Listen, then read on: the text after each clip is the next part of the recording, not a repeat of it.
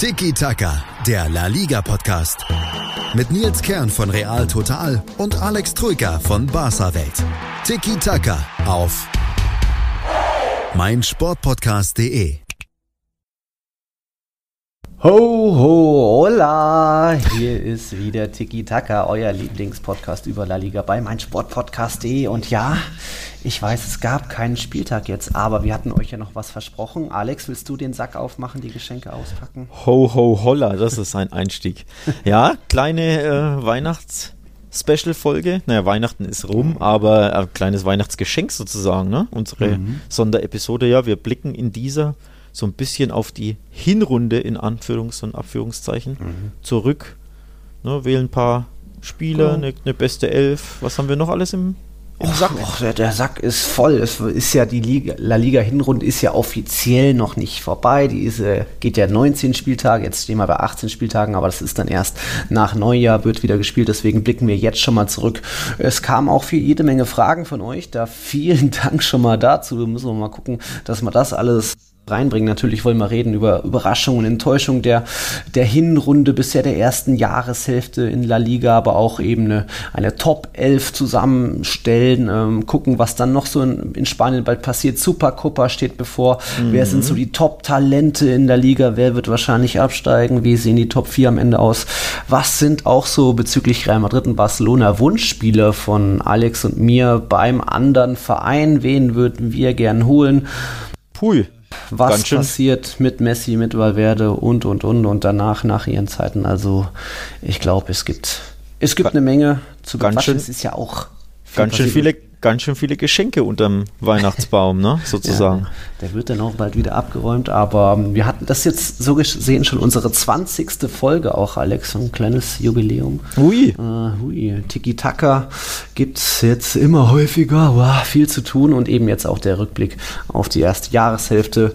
Die Tabelle kennt ihr ja, liebe Zuhörer. Barcelona jetzt vorne mit zwei Punkten vor Real Madrid, beide waren lange punktgleich, aber eben am letzten Wochenende hat dann eben Barca noch gewonnen und Real Madrid gepatzt in Anführungszeichen gegen Bilbao mit dem 0 zu 0.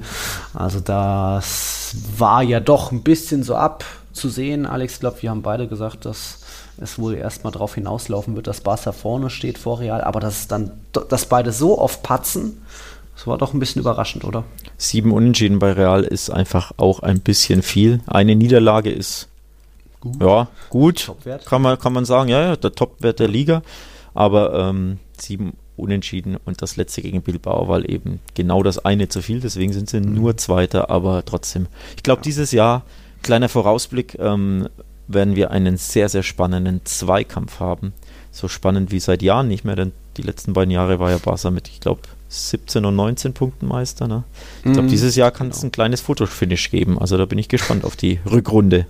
Ja, wer dir die Nasenspitze voraus hat. Ja, Real Madrid sieben Unentschieden, definitiv zu viel. Ich sage auch nicht nur von den letzten dreien hätten, es war ja Valencia 1-1, Barcelona 0-0 und dann Athletic 0-0, hätten mindestens zwei gewinnen werden müssen, auch weil es verdient gewesen wäre. Es war auch schon zu Saisonbeginn, dass sie doch hier und da äh, das leichte Fehler schnell zu Gegentoren führen. Das waren gegen Valladolid und gegen Villarreal auch ein 1-1 und ein 2-2 auch sehr unnötig, sehr unverdient. Also da ist es, müssten die Königlichen noch ein bisschen konzentrierter sein. Aber wem sage ich da? Barcelona hat ja dreimal verloren, alle drei auswärts, ne? Mhm. Also das geht auch besser. Da läuft auch nicht viel rund eigentlich. Trotzdem Tabellenführer, wo ich mich schon sehr wunde. Also ohne Messi wäre die Mannschaft schon auch wenig gewesen. Nicht mehr Testegen hat so ein überragendes Jahr, dass man, oder zumindest die letzten Wochen, dass man sagen kann, er hat ja ständig die Mannschaft gerettet. Also es ist eigentlich viel Messi gewesen und trotzdem stehen sie irgendwie da oben. Hm. Ja. Nervig. Ihr wollt da nicht weg. Oh, ja. Da kommt auch später noch eine Frage zu zum Meisterschaftsrennen. So was, wenn, wann wird es endlich mal wieder soweit sein, dass mal ein anderes Team gewinnt? Da gehen wir später drauf. Ja. Ich würde würd auch sagen, die Fragen machen wir hinten raus, oder? Ja, es kommt da im zweiten Block. Schön. Okay. Wir haben noch hier in der Tabelle ähm, kleine Überraschung mehr oder weniger. Sevilla ist Dritter vor Atletico Atletico auch mit einigen Unentschieden zu kämpfen. Die Remis-Könige sozusagen mit acht Remis in La Liga, wie andere auch. Also das, da gab es einige Offensivprobleme vorne, auch mal Verletzungen hier. Felix noch nicht so richtig angekommen, in Verteidigung umgekrempelt und trotzdem ist Atletico, stellt Atletico mit elf Gegentoren die beste Liga-Defensive vor Real und Athletik mit jeweils zwölf Gegentreffern. Also irgendwie mischen sie doch vorne noch mit dabei. Mit Ja. rum, mit. Dann habe ich eine Frage für dich, unabhängig von den Fragen der User, direkt. Wer ist für dich die Überraschung der Saison? Also die Überraschungsmannschaft? Ja, das wird jetzt wahrscheinlich ein bisschen. Ähm, ach nee, so, so langweilig ist das gar nicht. Ich finde es schon beeindruckend, was Julien Lopetegui mit seiner neuen Mannschaft, auch einer sehr Aha. zusammengewürfelten Mannschaft, weil es gab viele Ab- Ja. viele Zugänge im Sommer, was er da erreicht hat, dass man da doch schon so souverän ist. Ich glaube auch die auswärts erfolgreichste Mannschaft mit irgendwie zw- 20 Punkten auf fremdem Terrain, das hat sonst Ja. keiner. Also der FC Sevilla hat mich da schon überzeugt, auch mit dieser starken Flügelzange äh, Regilon und Navas. Das hat von Spieltag 1 an funktioniert. Vorne im Mittelsturm noch ein paar Probleme. Chicharito und De Jong knipsen noch nicht so, wie das sein sollte, aber man hat einen überragenden Banega, auch ein, äh, wie heißt der, Munir oder so, der äh, knipst auch schon hin und wieder. Also da hat Jules Lopetegui jetzt mal wieder gezeigt, dass er als Trainer doch einiges drauf hat und da ist, so, so war schon damit zu rechnen, dass Sevilla mindestens unter die Top 6 kommt, aber jetzt Dritter vor Atletico, Chapeau. Keine schlechte Wahl, tatsächlich. Ja, finde ich nicht, finde ich Was nicht würdest verkehrt. du denn sagen? Wir hatten ja beide vor der Saison gesagt, Real Sociedad, also das war abzusehen, dass Genau, ich, ich wollte auf Real Sociedad kurz ein, denn ich glaube, wenn Leute die La Liga nicht so genau verfolgen, würden jetzt ähm, beim Blick auf die Tabelle sich denken, naja, Sevilla Top 4 ist normal, Atletico sowieso, oh, Real Sociedad ist ungewöhnlich. Ähm, aber wie du schon angesprochen hast, wir haben ja in unserem allerersten Podcast vor der Saison ne, so einen kleinen Vorschau, so einen Vorschau-Podcast gemacht. Kleinen ist gut, ich glaube, da ging über eine Stunde. Ein größeren. Und da haben wir ja getippt, dass ähm, Real Sociedad vielleicht sogar Vierter werden könnte. Auf jeden Fall zwischen Platz 4 und 7 landet. Zumindest war das aus meiner Erinnerung nach mein Tipp. Dementsprechend sind sie da, wo wir sie vorhergesehen hatten oder, oder getippt hatten. Ähm, dementsprechend für mich jetzt keine Überraschung, aber allgemein natürlich auch schön, dass sie das quasi Ja. Die Vorschusslorbeeren so ein bisschen ja, ähm, dem nachkamen oder, oder ja, das, das, halten, was sie versprochen haben, mehr oder minder. Ähm, dementsprechend ist es nicht meine Überraschung. Sevilla finde ich eine interessante Wahl, finde ich auch nicht Mhm. schlecht. Ich gehe aber auf Granada. Warum? Die der sind zwar Aufsteiger. jetzt der Aufsteiger jetzt nur Elfter, aber sie waren ja zwischenzeitlich ähm, auf den Champions League Plätzen, also sie waren ja Zweiter mitunter am siebten Spieltag und am, ich glaube, zehnten Spieltag waren sie Mhm. Zweiter. Lange ganz, ganz oben gehalten, ähm, richtig stark. Jetzt zuletzt ein bisschen abgerutscht, aber sieben Siege sind trotzdem eine klasse Bilanz aus 18 Spielen. Ähm, eine klasse Abwehr, nur 25 Gegentore. Ähm, ich hätte sie nicht so gut erwartet, also ich habe sie als klaren Abstiegskandidaten gesehen. Ich glaube, du ja Mhm. auch, ne? Mhm. Und dementsprechend nehme ich Granada als Überraschungsmannschaft. Trotz Ja. auch des kleinsten Etats in der Liga, also ja, auch da. also die haben mich wirklich überrascht. Barca daheim geschlagen, äh, gegen Atletico da im Unentschieden gespielt. Also da waren schon einige Upsets dabei und ja, das ist für mich auch das eins der beiden Überraschungsteams, wenn man so will. Ja, und die Enttäuschung, das dürfte uns nicht schwer fallen. Da müssen wir ja eigentlich nur nach unten kommen. Denn da sind zwei Teams, die man so, was man so nicht erwartet hätte, dass die so tief im Abstiegskampf drinstecken. Klar, Leganés ist auch der kleine Club vor Ort aus Madrid. Das ist nicht unbedingt überraschend, dass die da unten stehen. Jetzt als Vorletzter, aber eben der letzte und der, äh, was, wie sagt man, vor, vorletzte. Drittletzte. Alex, drittletzte, genau. sind eben Espanyol, Barcelona und Celta Vigo. Espanyol äh, darf überwintern in Europa, hat sich als, glaube ich, Siebter im Vorjahr qualifiziert für die Europa League, da auch Ja. nach einer ordentlichen Gruppenphase jetzt im Achtelfinale dabei und jetzt eben am, am letzten Spieltag auf den letzten Tabellenrang abgerutscht. Zehn Punkte aus 18 Partien und auch mit zwölf Toren die schwächste Offensive in der Liga. Das ist viel, viel, viel zu wenig und jetzt eben auch Alex der dritte Trainerwechsel in diesem Jahr. Also es ist jetzt der vierte Trainer in diesem Jahr da. Der vierte. Ja, im Sommer hat. Ach ja so, Rudi du Kalenderjahr meinst du? Ja, Okay. Kalender, Kalender. Ja, ja, okay, Kalender. okay, okay. Ja. Ja. Ru, Ru, äh, wie heißt der? Ruby wurde ja von Betis losgeeist im Sommer. Ja. Und dann ist danach ein. Jetzt ist eben die neue Nachricht. Also Abelardo ist da, tritt damit die Nachfolge von Pablo Machin an, der wiederum Genau. der Nachfolger von David Gallego war und der eben im Sommer für Ruby übernommen hat. Und jetzt eben Abelardo Fernandes, da noch die kleine Nachricht mit dazu, ist jetzt ein paar Tage alt. Erst war Ja, nicht unbedingt extrem überraschend, aber dann jetzt ja. vier, vier Trainer in, ein, in sieben Monaten, das ist schon eine Ansage. Ja, wobei der eine als Interimscoach jetzt auf dem Papier quasi gezählt werden kann, aber ja nicht wirklich als ähm, die eine Dauerlösung war. Aber tatsächlich ja. ja. Ähm, Abelardo übrigens Ex-Barca-Spieler, das macht es ein bisschen mhm. interessant. Eine ziemliche oder eine kleine Barca-Legende, wenn man so will, der ehemalige Innenverteidiger, nimmt, übernimmt jetzt den Erzrival oder mhm. einen der beiden Erzrivalen, den verhassten Stadtrivalen sozusagen. Schon krass. Ähm, er hat bei Alaves einen super Job damals gemacht. Die hat er ja als Aufsteiger in der Liga gehalten. Mhm. Mit, ja, mit Abstiegskampffußball, so würde ich es mal nennen. Also defensiv gut ge gestaffelt gegen den Ball gearbeitet als Team. Ähm, viel gerannt, äh, Zweikämpfe, all diese Grundtugenden waren eben seine, ja, oder sein Augenmerk als, als Fußballlehrer, als Trainer, lag auf diesen. Damit hat er bei Alaves einen Top-Job gemacht und genau das braucht halt Espanyol. Mhm. Ähm, denn ja, die wollen jetzt zurück zu quasi alter Abstiegskampfschule und ich denke, der könnte, könnte schon könnte noch Job reichen. machen. Könnte ja. noch reichen. Ja, übrigens, ich habe nachgeschaut. Hm? Äh, meine Prediction vor der Saison war Espanyol auf Platz 17. So. Hm.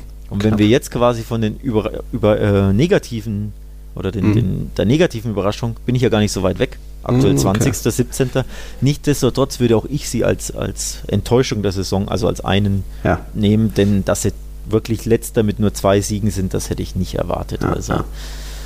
ich hätte sie eher, wie gesagt, 17, 16, 15, 14 irgendwo so eingeordnet, aber dass sie wirklich mit Abstand letzter sind. Hatten ja auch gut Adalas, Bocha, Iglesias, dass der. Ja, genau, ist. das ist eben. Das tut weh. Das tut weh. Den Top-Stürmer verloren, den Trainer ja. verloren. Dementsprechend war das klar, dass es eine schwere Saison wird. Mhm. Aber dass es so schlecht sind. Das ist schon überraschend, ja. Deswegen soll auch jetzt vielleicht äh, im Winter noch nachgeholfen werden, weswegen ich auch gar nicht so pessimistisch bin, dass Espanyol noch die Klasse halten kann, weil die haben eben auch noch ein paar finanzielle Mittel. Da ist so der Name Mariano Diaz von Real Madrid, der noch bei null Minuten steht Ui. im Orbit. Und ich habe sogar gelesen, keine Ahnung, ob das stimmt, äh, Hulk oder Hulk von Shanghai. Wahnsinn. Dass das was geben könnte. Die haben Espanol hat ja auch, glaube ich, einen asiatischen Investor, ne? Mhm, einen, genau. einen, einen, Präsidenten, ja. der da scheinbar jetzt ein paar Taler, ja. Taler fließen lässt, um, um den Verein zu retten. Ähm, ja, also ich glaube auch, die könnten sich schon retten mit dem Coach, denn ich halte von Abelardo schon einiges, mhm. sodass er zumindest, zumindest 17. müssten die, okay. sollten sie schon werden, denke ich. Okay, dann gibt es noch eine größere Enttäuschung. Ja, auf, da sind wir uns auch einig, oder? Celta. Ja. Ja. Also da muss ich sagen, ich schaue jetzt auch kurz nach, ich habe es auf Platz 10 getippt vor der Saison. Ähm, da sind sie ein Stück weit weg. Ne? 18. Mhm. Platz. 14 Punkte nur aus 18 Partien, ja. auch viel zu wenig. Die haben natürlich auch äh, einige Verletzungsprobleme gehabt. Äh, ja. Jago Aspas war lange verletzt, auch Thiago, so, so gesehen der Top-Transfer von Barcelona. Denis Suarez genauso auch nicht immer fit. Zum Anfang gleich ein hartes Programm, unter anderem ging es gegen Real Madrid. Also da startest du schon mal nicht optimal in die Saison, aber irgendwie haben sie, sind sie da nicht mehr wirklich rausgekommen und jetzt krebsen sie sie da immer noch unten rum. Es läuft noch nicht so richtig. Aber ich könnte jetzt auch nicht genau sagen, woran es liegt. Also sie sind ja immer noch als, ähm, hm. als, wie sagt man, Favoritenschreck bekannt. Das hat jetzt bisher noch nicht so geklappt in der Saison. Also eigentlich haben sie eine gute Truppe, wie Espanyol auch. Aber trotzdem sind sie ganz da unten. Das äh, ist schade, wäre auch ein Verlust für La Liga, sollten die Galizier da den Gang in die Segunda Division antreten müssen. Aber hm. ja. Kurzer Einspruch übrigens bei Jago Aspas. Ähm, letzte Saison war er lange verletzt. In dieser Saison hat er alle Spiele absolviert. Ach, das war als, ja, ja, das war Ende des letzten Jahres, ah, okay. so irgendwie Februar bis April oder irgend sowas fiel er da aus. Diese Saison hat er alle 18 Spiele absolviert. Ähm, Dann sind sieben Tore ja auch. Immerhin sieben Tore, gar nicht ja. so schlecht, aber ja, der Rest des Kaders ähm, liefert zu wenig. Das Problem hm. ist, Dennis Suarez, der Neuerwerb von Barca, war hm. immer mal war zwischendurch verletzt, genauso wie Rafinha, der mhm. auch immer wieder Probleme hat. Auch dieser Barca-Neuzugang immer, ähm, fiel immer mal wieder aus und das sollten eigentlich zwei Stützen des Teams sein. Ja. der andere Top-Neuzugang aus Valencia, Santimina, auch nicht so, da auch erst ein Tor. Also genau, der hat auch noch nicht so äh, ja, Fuß gefasst. Ähm, ich erinnere mich auch eine Riesenchance verballert irgendwie aus fünf Meter per Kopf. Und ja, mhm. wenn du da unten drin stehst, musst du deine wenigen Chancen halt auch machen. ja, und hinten sind sie ja schon immer löchrig, also da hat es mich gewundert, dass sie da nicht irgendwie nochmal sich verstärken. Ähm, dementsprechend ja, schwierig Celta. Also ich hoffe es nicht, denn es ist ein Traditionsteam, eine, eine Mannschaft, die ich auch ganz cool finde, die für mich auch immer in den Top 10 oder Top 8 oder so hingehört. Aber sie enttäuschen erneut und sind ja. erneut richtig tief im Abstiegskampf und ja, mal schauen, ob die sie retten können oder ob auch die nochmal den Trainer entlassen. Ja. bin ich gespannt. Ja, nochmal, äh, hatten sie ja auch schon hinter sich, also. Ja. Hm, ähm, Celta eben 14 Punkte, Leganes 13 Punkte, Espanyol 10 Punkte. Zum Ufer auf Mallorca mit 15 Punkten ist es gar nicht so weit. Eber und Alaves sind mit jeweils 19 Punkten dann schon eher nochmal entfernt, aber da wird schon, glaube ich, noch was passieren. Ähm, wollen wir denn gleich so unsere Predictions? Ja, mach mal. Bin machen? gespannt. Ähm, das hatte nämlich auch der Twitter-User Baja Weiß gefragt nach unseren Top 4 Tipps, also für die Ligaspitze und eben auch unsere drei Absteiger. Weiß Bayard heißt er auf Twitter. Ähm, fangen wir, wenn wir jetzt schon in, unten im Abstiegskeller sind, wir, würde genau. ich sagen, Leganes schafft es nicht. Ui, Espanyol ui, ui. und Celta retten sich. Und ich glaube, Eber wird noch abrutschen und Mallorca genauso. Ist das Wunschdenken auch, oder? Nö, ich, ich wünsch, wie du weißt, wünsche ich mir schon, dass Mallorca die Klasse hält, aber ich glaube, die beiden haben weniger finanzielle Mittel, da im mhm. Winter was zu tun und bei Eber fällt mir jetzt auch nicht groß Leistungsträger ein, die da irgendwie die Mannschaft retten können, sondern äh, es gibt hier und da immer mal einen Joselu, der noch starke Leistung zeigt, aber. Ich finde es interessant, dass du Leganes als Absteiger tippst, denn sie haben zuletzt mhm. drei Spiele nicht verloren ja. Zweimal sogar gewonnen, also sieben Punkte aus von und möglichen gegen neun. Die Abstiegskandidaten Celta und Espanyol. Genau, gegen die direkten ja. Abstiegskandidaten, sprich, da haben sie äh, Charakter gezeigt, wie man so schön im Doppelpass sagen würde. ähm, aber auch davor, die ähm, Spiele waren beachtlich. Gegen Sevilla nur 0, äh, 1-0 verloren im Sanchez Pizjuan durch mhm. ein Tor in der, ich glaube, äh, 86. Mhm. Gegen Barca ja auch lange geführt, 1-2 nur verloren. Und auch da hatte Barca Glück bei einem Standard, einem späten, ne, dieser abgefälschte Ball, der da Vidal vor die Füße Füße mhm. fiel. Also auch da die beiden Niederlagen quasi höchst unglücklich. Davor bei Real Sociedad auswärts den Punkt geholt. Also Javier, äh, Javier Aguirre, der neue Coach, erreicht die Mannschaft und hat sie eindeutig wirklich ja, wettbewerbsfähig gemacht. Dementsprechend kann ich mir schon denken, dass die die Klasse mhm. halten. Also Stand jetzt würde ich, also von der Form, ne, vor mhm. der quasi Winterpause würde ich sagen, basierend auf ihrer Form, dass sie die Klasse halten. Ja. Aber natürlich, was im April und so ist, ist natürlich schwer vorauszusehen. Hm. Wer sind denn ähm, deine drei Absteiger? Ja, schwierig. Ich gehe auf Mallorca auch. Ich hm. glaube, denen wird irgendwann die Luft ausgehen. Mhm. Ich weiß gar nicht, ob sie schon auf dem Abstiegs Abstiegsplatz waren. Nö, nö. Die, halt, die, halten Ach, sich ja wacker. Ähm, durchgängig. Die halten sich wacker. Ja, die waren schon höher. Ich glaube, die waren noch nicht. Ja, die rutschen peu à peu ein mhm. bisschen ab, aber trotzdem dadurch, dass Celta beispielsweise ständig verliert, halten sie sich da über mhm. dem Strich. Aber ich glaube, am Ende werden sie drunter stehen. Dann nehme ich noch, boah, hm.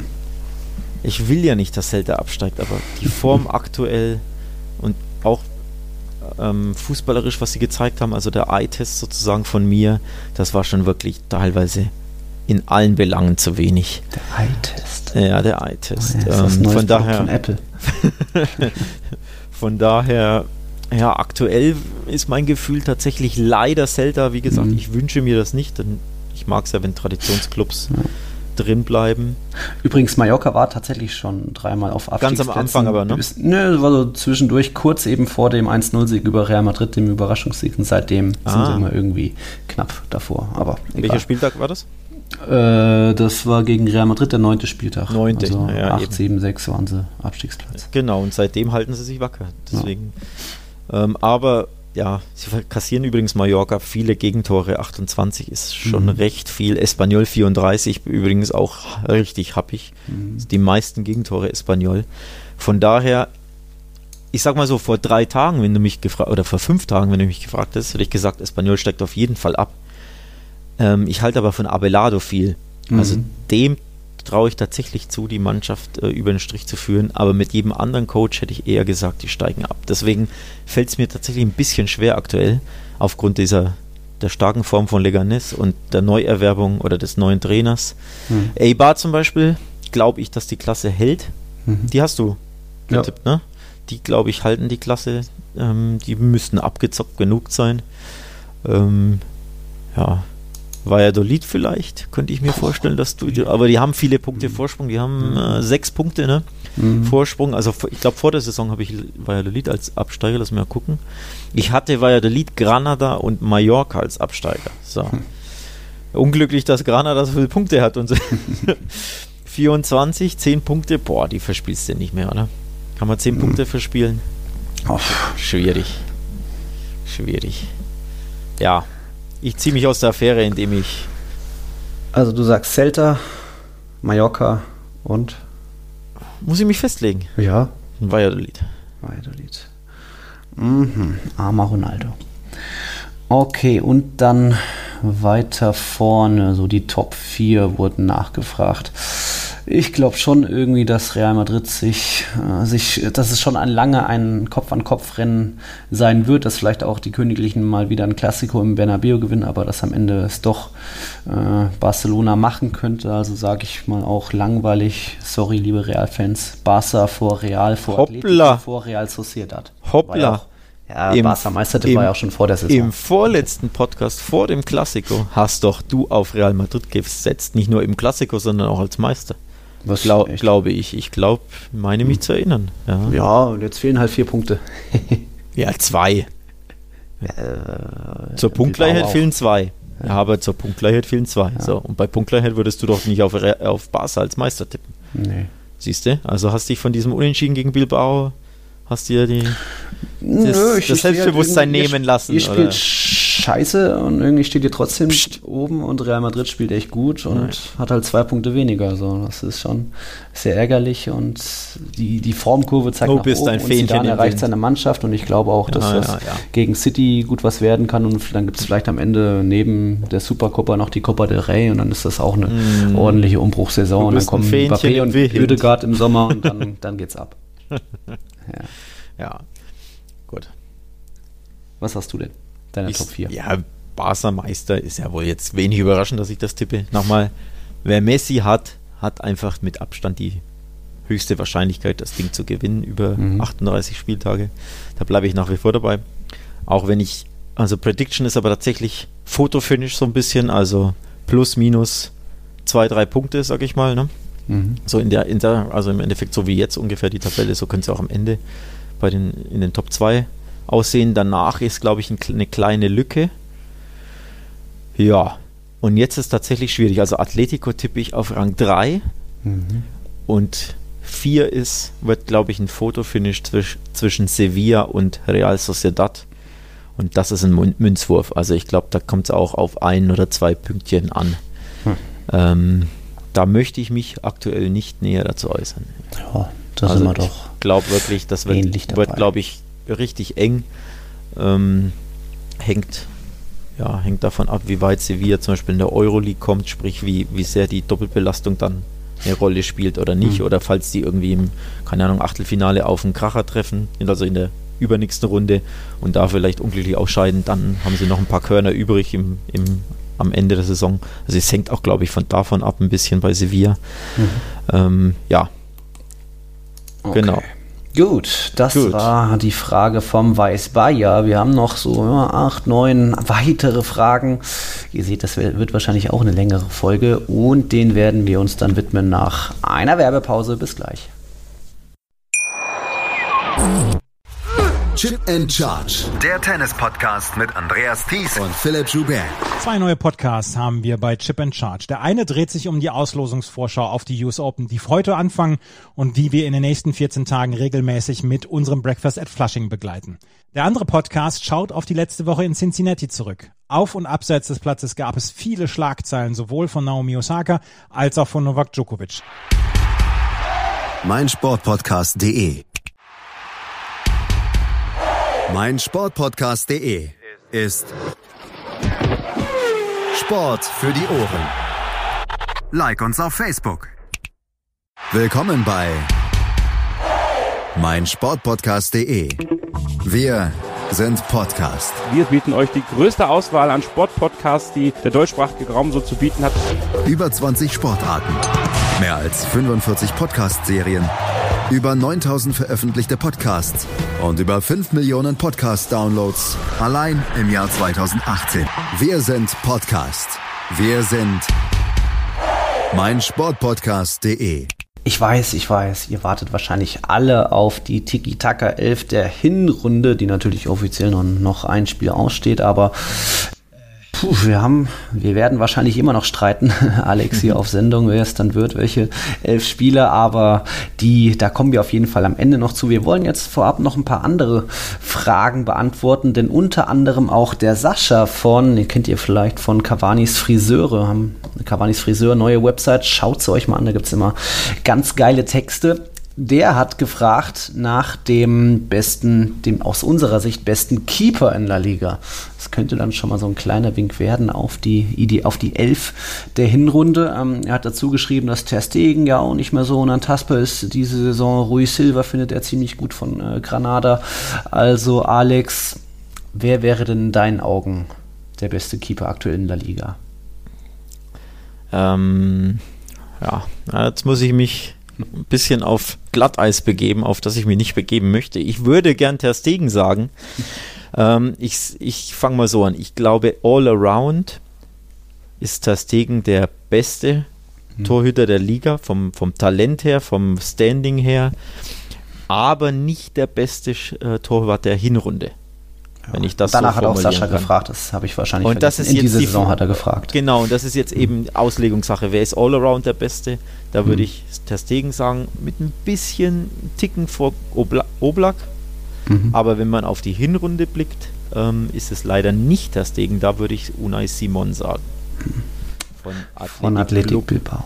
aus Bilbao, genau. Ähm, mehr dazu, oder soll man es jetzt schon beantworten? Soll ich es begründen? Auch? Och, du kannst es ruhig schon mal begründen, ja. Ja. Äh, Sascha schreibt übrigens, der Stegen ist in dieser Saison nicht mehr so unantastbar wie sonst. Ne? Also dahingehend tatsächlich ähm, Mhm. Grüße an Sascha an dieser Stelle. Ähm, Gehe ich d'accord. In dieser Saison war er nicht so herausragend. Ablesbar an einer Zahl beispielsweise. Der Stegen hat nur 61% aller Schüsse gehalten. Also die Safe Percentage ist 61%, das ist nicht sonderlich gut. Unai Simon zum äh, Vergleich 80%, die beste Safe Percentage, also Paradenprozente ähm, der kompletten La Liga. Mhm. Dementsprechend, ja, hat auch, glaube ich, neun weiße Westen, ne? neunmal zu null Genau. gespielt, ähm, 80% Topwert. Dementsprechend, ja, gehe ich mit Sascha d'accord, nicht Tastegen leider, sondern Auch Simon. Oblak, Jan Oblak hat neun weiße Westen, der wäre für mich auch so generell äh, mit Testegen so auf Platz 1 beste Torte der Welt. Ja. Aber in der Hinrunde würde ich sagen, ähm, hat Oblak doch Atletico noch gefühlt öfter gerettet als vielleicht ein Unai Simon. Atletico hat ja ein bisschen eine umgestellte Abwehr, Juan Frandes, Diego Godin und so weiter. Die sind eben noch mit elf Gegentoren ähm, die beste Defensive in La Liga. Real und Bilbao haben jeweils eins mehr. Ähm, Oblak, weiß nicht, kann ich mich, glaube ich, gefühlt auch an mehr starke Paraden, wo er doch irgendwie noch den Ball an die Latte lenkt, erinn- erinnern. Aber ja, Unai Simon ist genauso eine gute Wahl. Die sind schon da ganz oben mit dabei in dieser Hinrunde. Thibaut Courtois ist auch gar nicht mehr so weit entfernt. Der hat in seinen 15 Einsätzen auch 8 mal zu 0 gespielt, also hat da sogar die höchste Quote aller La Liga Torhüter. Aber Oblak und Simon, ich glaube, auf die beiden wird es hinauskommen in der äh, 11. Hinrunde später. Vielleicht. Übrigens, wen ich aber auch gut fand die Saison, jemand, der nicht so viel beachtet ist, Aitor Fernandes von Levante, hat für mich auch eine starke, starke Runde gespielt, ähm, auch nicht verkehrt. Ähm, aber ja, also ich tatsächlich gebe ich dir auch recht, Oblak wäre, glaube ich, meine Nummer zwei gewesen. Aber man will ja nicht immer den offensichtlichen wählen. Ne? Also in dem Fall, was Der Simon geleistet hat. wäre Testegen bei dir. ja, ja, aber dadurch in dem Fall, ich glaube drei, übrigens muss man ja auch sagen, ähm, drei, habe ich gelesen, drei ähm, Fehler hat das Ding schon gemacht, die offenbar Mhm. zu Gegentoren geführt haben. Also drei, Mhm. drei große Fehler. Das muss man halt auch erwähnen, dementsprechend. Ja. Leider, sorry Marc, falls du zuhörst, leider kann ich ihn nicht wählen. Aber in der Champions League beispielsweise, da wäre Ja. er für mich mit Abstand der Beste bei Mhm. Barca gewesen. Da hat der Barca ja reihenweise gegen den BVB und in Prag etc. gerettet. Aber Okay. ja, gut. Wir waren eben schon bei Oblak, wir bleiben mal bei Atletico, denn unser geliebter Freund, der André Kahle, hat eine Deep Question gestellt. Ähm, was ist nach Messis Abgang? Also er hat gefragt, Ronaldos Abgang hat Real ja hart getroffen ja, und bald steht ja auch Messis Abgang vor der Tür. Das wird früher oder später passieren. Dann die Frage, wird es Barca auch auf Jahre hinaus aus der Erfolgsbahn werfen? Und ist das die große Stunde der, des Best of the Rest in der Liga eben der anderen Teams, da mal eine Meisterschaft vielleicht zu gewinnen? Da lasse ich dir mal den Vortritt mit einer Antwort. Ich sage, absolut wird das Barca auch aus der Bahn werfen. Ich sehe da noch nicht so viel Umbruch. Äh, Pläne und Maßnahmen, die getätigt wurden, wie bei Real Madrid in den letzten Jahren, wo man ja jetzt auch mehr und mehr einen Valverde eingegliedert hat und auch ein Asensio, wenn er fit ist, ist er schon länger dabei. Äh, Casemiro schon länger da, der kann noch ein paar Jahre kicken, aber bei Barca sehe ich da schon größere Probleme, auch wenn da bald ein Piquet, ein Busquets, die dann auch zusammengehen, vielleicht mit einem Messi. Und mhm. eben, ja, Messi hat das Team in den letzten zwei, drei Jahren noch mal mehr getragen als eh schon vorher gefühlt, als er vielleicht noch äh, Suarez gefühlt noch mehr mitgemacht hat oder als noch äh, MSN ja. da war. Also von Messi ist Barca noch abhängiger als vielleicht Real es von Ronaldo war. Steile These. Deswegen glaube ich, wird das Barca schon ziemlich aus der Bahn werfen. So vergleichbar wie das mit äh, bei Real Madrid der Fall war. Aber dass dann gleich andere Mannschaften vielleicht äh, mal wieder einen Titel gewinnen, das glaube ich jetzt noch nicht, weil Real Madrid kriegt ja bald einen Mbappé und einen Oedegaard. ist das so? ja, 2020, ich habe schon drauf gewettet. Mhm. Nein. So, jetzt darfst du kontern. Ja. Ähm, nee, guter Einwand, tatsächlich. Äh, grundsätzliches Grüße an André. Ich mag die Frage nicht, André. ich möchte nicht über Messis Abgang nachdenken müssen.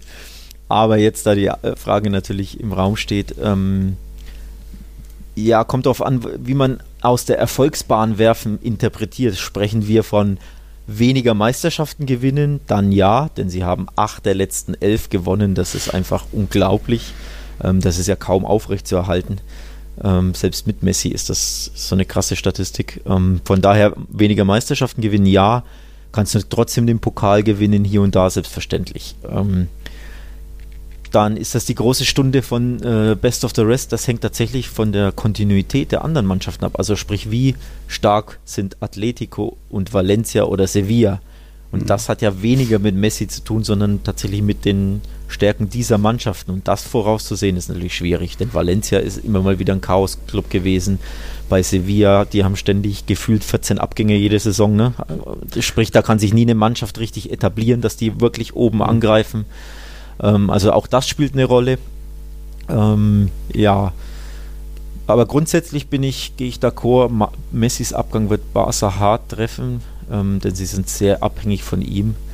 Und ja, das hängt dann natürlich auch von einem neuen Coach ab, sofern Valverde gehen sollte. Auch dazu gibt es ja, glaube ich, später eine Frage. Mhm. Und wie sehr der dann quasi ein neues Spielsystem implementiert, wie sehr der quasi ja, eine Taktik ein- und aufbaut, wovon die ganze Mannschaft profitiert, sodass man eben nicht mehr so abhängig ist von einem Spieler. Also ich denke da zum Beispiel an Man City oder Ajax, ähm, die ja als Mannschaft Fußball spielen und funktionieren, die eben überhaupt nicht abhängig sind von einem Spieler, sondern wo ne, das wirklich mhm. so eine schöne Symphonie ist des Ballbesitzes, so nenne ich es jetzt mal einfach mal blumig.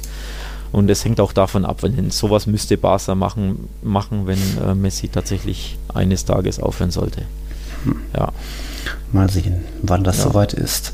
Dazu auch gleich noch die Frage vom Olli hinterher. Twitter-Name xolxdocs, äh, witziger Name. wann wird denn mal wieder ein anderes Team Meister? Denn ja. wir alle wissen ja, in den letzten 15 Saisons gab es nur einmal einen Meister, der nicht Real Madrid oder Barcelona hieß. Das war im Jahr 2014 eben Atletico. Ja. Und ich glaube schon, dass das noch eine Weile beibehalten wird die Frage passt halt gut zu vorherigen von André, mhm. denn tatsächlich beantworte ich das mit, wenn Messi zurücktritt. Also wenn Messi nicht mehr spielt, dann wird Real Madrid Meister. Äh, eher hat dann eine andere Mannschaft eine Chance, weil dann Barca schwächer ja. ist. So tatsächlich, ähm, er will ja wissen, jemand außer Barca ja. und Real, ähm, also grundsätzlich auf beide Mannschaften bezogen, denke ich, bei beiden ähm, geht die Ära immer mehr zu Ende. Die, die beiden Kerne der Mannschaft, also bei Real Madrid der Kern um mhm. Ramos, um Groß, um äh, Modric, mhm. Casemiro, Benzema, die sind jetzt 30 plus. Oder, oder da ange... Naja, Modric ist 34, ne? die ja. kommen da jetzt quasi an.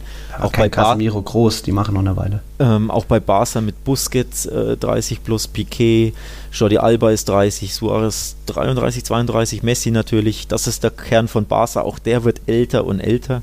Sprich, in zwei Jahren, zwei, drei Jahren sind beide ja, beide Kerne beider Mannschaften so alt. Und wenn Messi dann nee, aufhört. Alex.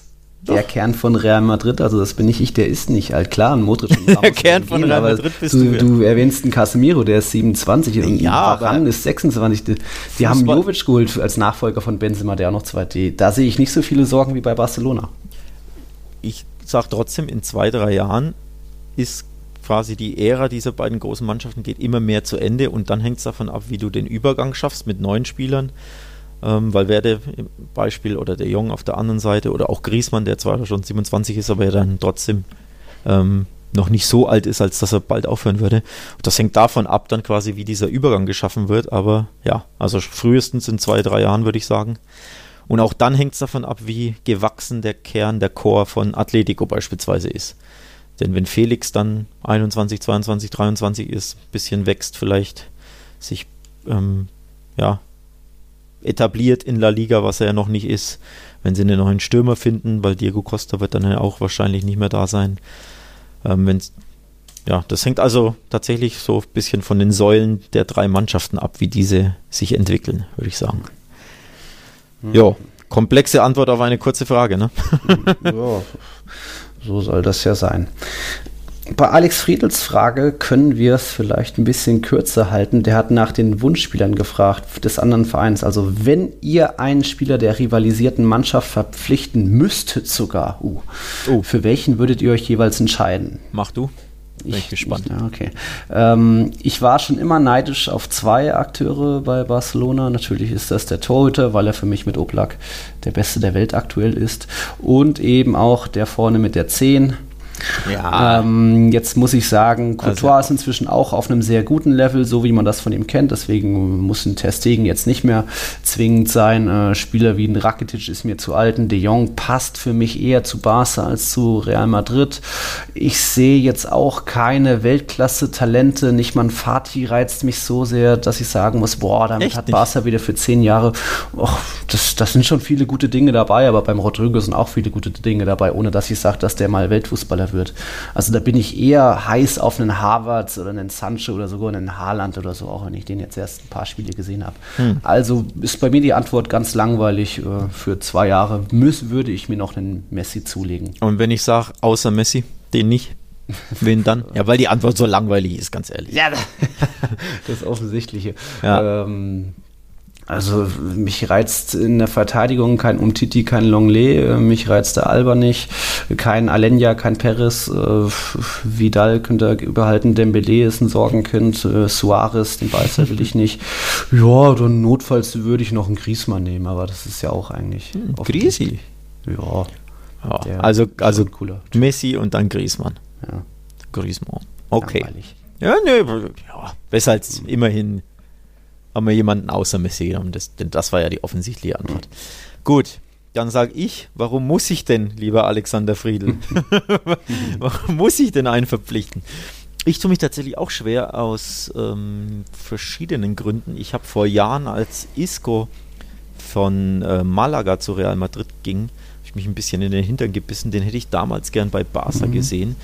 Aber jetzt in den letzten ja, gut zwei Jahren, finde ich, ist er mindestens stagniert in der Entwicklung, wenn nicht sogar, ja, hat ein bisschen abgebaut, auch durch Verletzungen natürlich, Trainerwechsel, bei dem einen kann man nicht so zurechnen, bei Solari, glaube ich, war er aussortiert, mhm. so ein bisschen.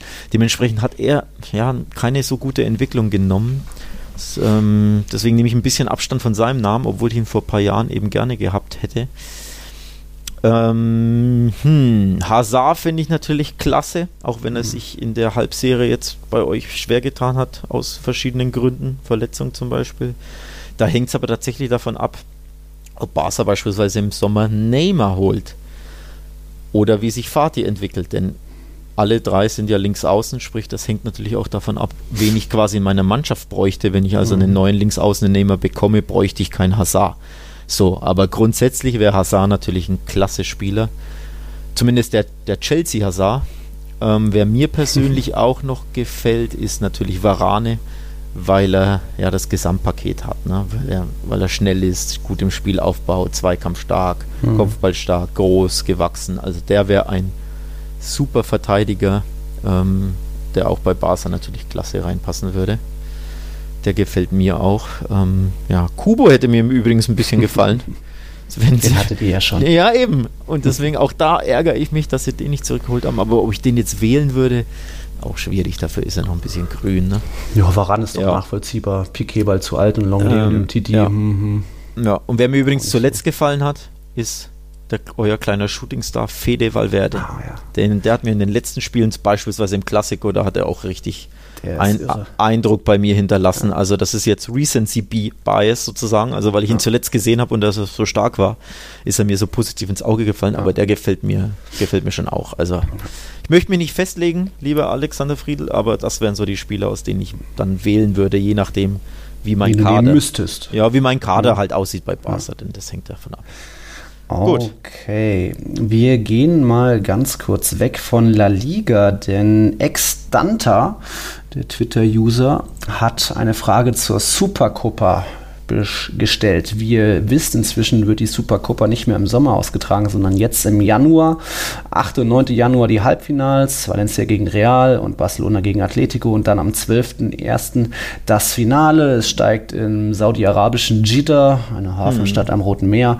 Das wird auch 2021 und 2022 so sein und ich glaube, es gibt 40 Millionen Euro pro Turnier pro Jahr, also 120 Millionen insgesamt für die RFEF. E Aber um diese diese Sache mit Katar ging es äh, ex-Danta gar nicht so genau, sondern eher, ähm, was wir vom neuen System halten. Denn es ist jetzt nicht mehr ähm, der Meister gegen den Pokalsieger, nicht nur ein Rückspiel, sondern Final Vorspiele, mhm. äh, Final Four, genau, Partien ohne Rückspiel und eben auch nicht mehr zum Saisonstart, sondern jetzt inmitten der Saison da würde ich direkt mal loslegen, oder Alex? Ja, ja. Ja, gut. Gerne, gerne. Dass ich es ähm, trotzdem noch spannend finde, denn dadurch, dass es keine Rückspiele mehr gibt wie bisher, wo auch mal hin und wieder taktiert wurde im Hinspiel, das, was dann, wo man sich das Hinspiel vielleicht mal schminken konnte und es dann erst im, im Finale zur Sache ging oder auch da taktiert wurde, ähm, finde ich es jetzt sehr spannend, dass, da, dass es für alle vier Teams jetzt um alles oder nichts geht. Also so kleine drei Pokal-Endspiele vielleicht, die zwei Halbfinals und eben das Finale selbst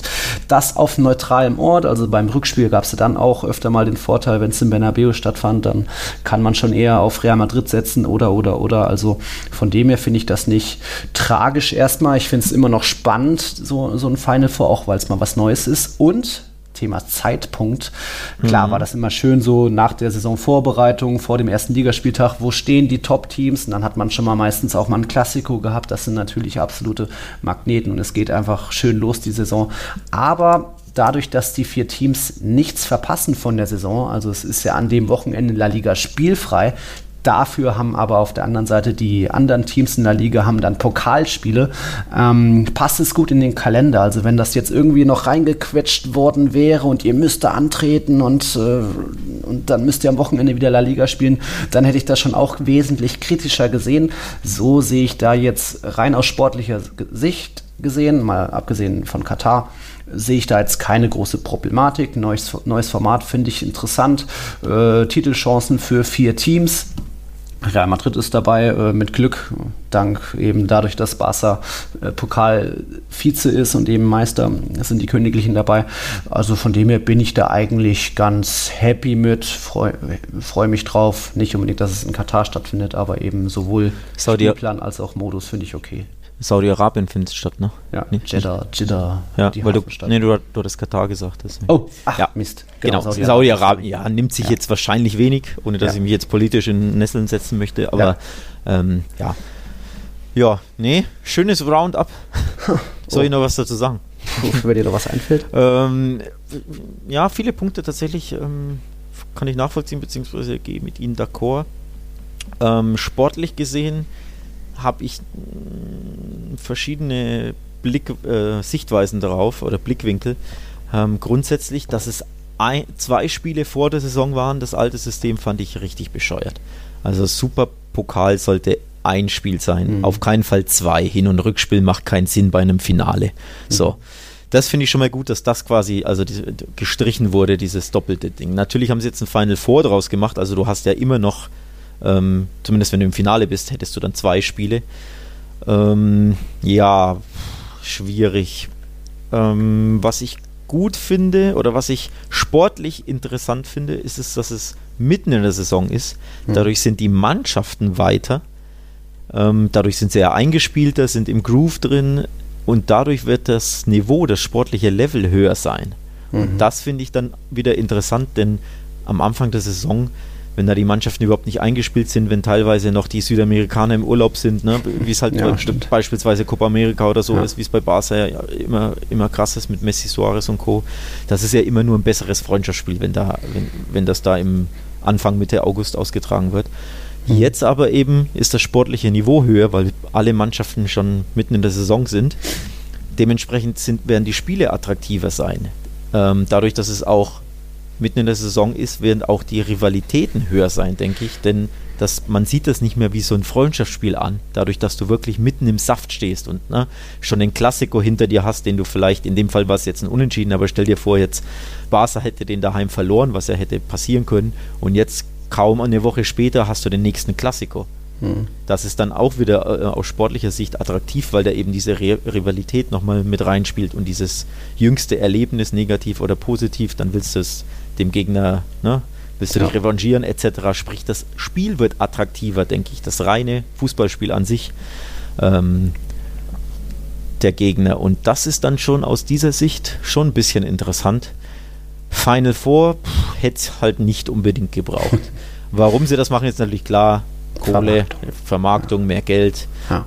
Kann ich nachvollziehen. Wir sind halt in einem Zeitalter, wo das halt einfach sehr wichtig ist, beziehungsweise ja, ich kann es halt auch ein bisschen nachvollziehen, dass man das ähm, ja. als, als Verband so, so handhabt, weil man da halt eben diese Kohle einnimmt. Die Kohle ist ja wirklich krass, ne? Du hast es ja angesprochen.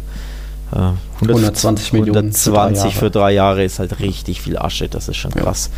Ja. Kann ich natürlich dann verstehen, dass er sich quasi dazu überreden lassen, der Ver Verband, dass er quasi dieses ähm, System, also dieses Final Four, diesen Modus, mhm. dann überhaupt ins Leben ruft, weil wenn sie nur ein Spiel hätten, also nur in dem Fall beispielsweise der äh, Valencia Barca wäre es ja dann gewesen, ne? Mhm. Wenn sie nur dieses Spiel vergeben, nehmen sie einen Bruchteil davon ein, ne? weil ja. nur für ein Spiel bietet ja dieser Organisator oder dieses Saudi-Arabien als, mhm. als, Land oder der Verband als, als Anbieter genau. des Ganzen. So kriegen sie auch weniger. Tourismus garantiert. Ja. also ich verstehe es halt schon. Das ist halt, dass ich versuche mich in die, in die ja. äh, Dings zu versetzen, in die Lage der jeweiligen äh, Betroffenen und verstehe es halt schon, aber mhm. ja. Und wie gesagt, sportlich, glaube ich, wird es interessant.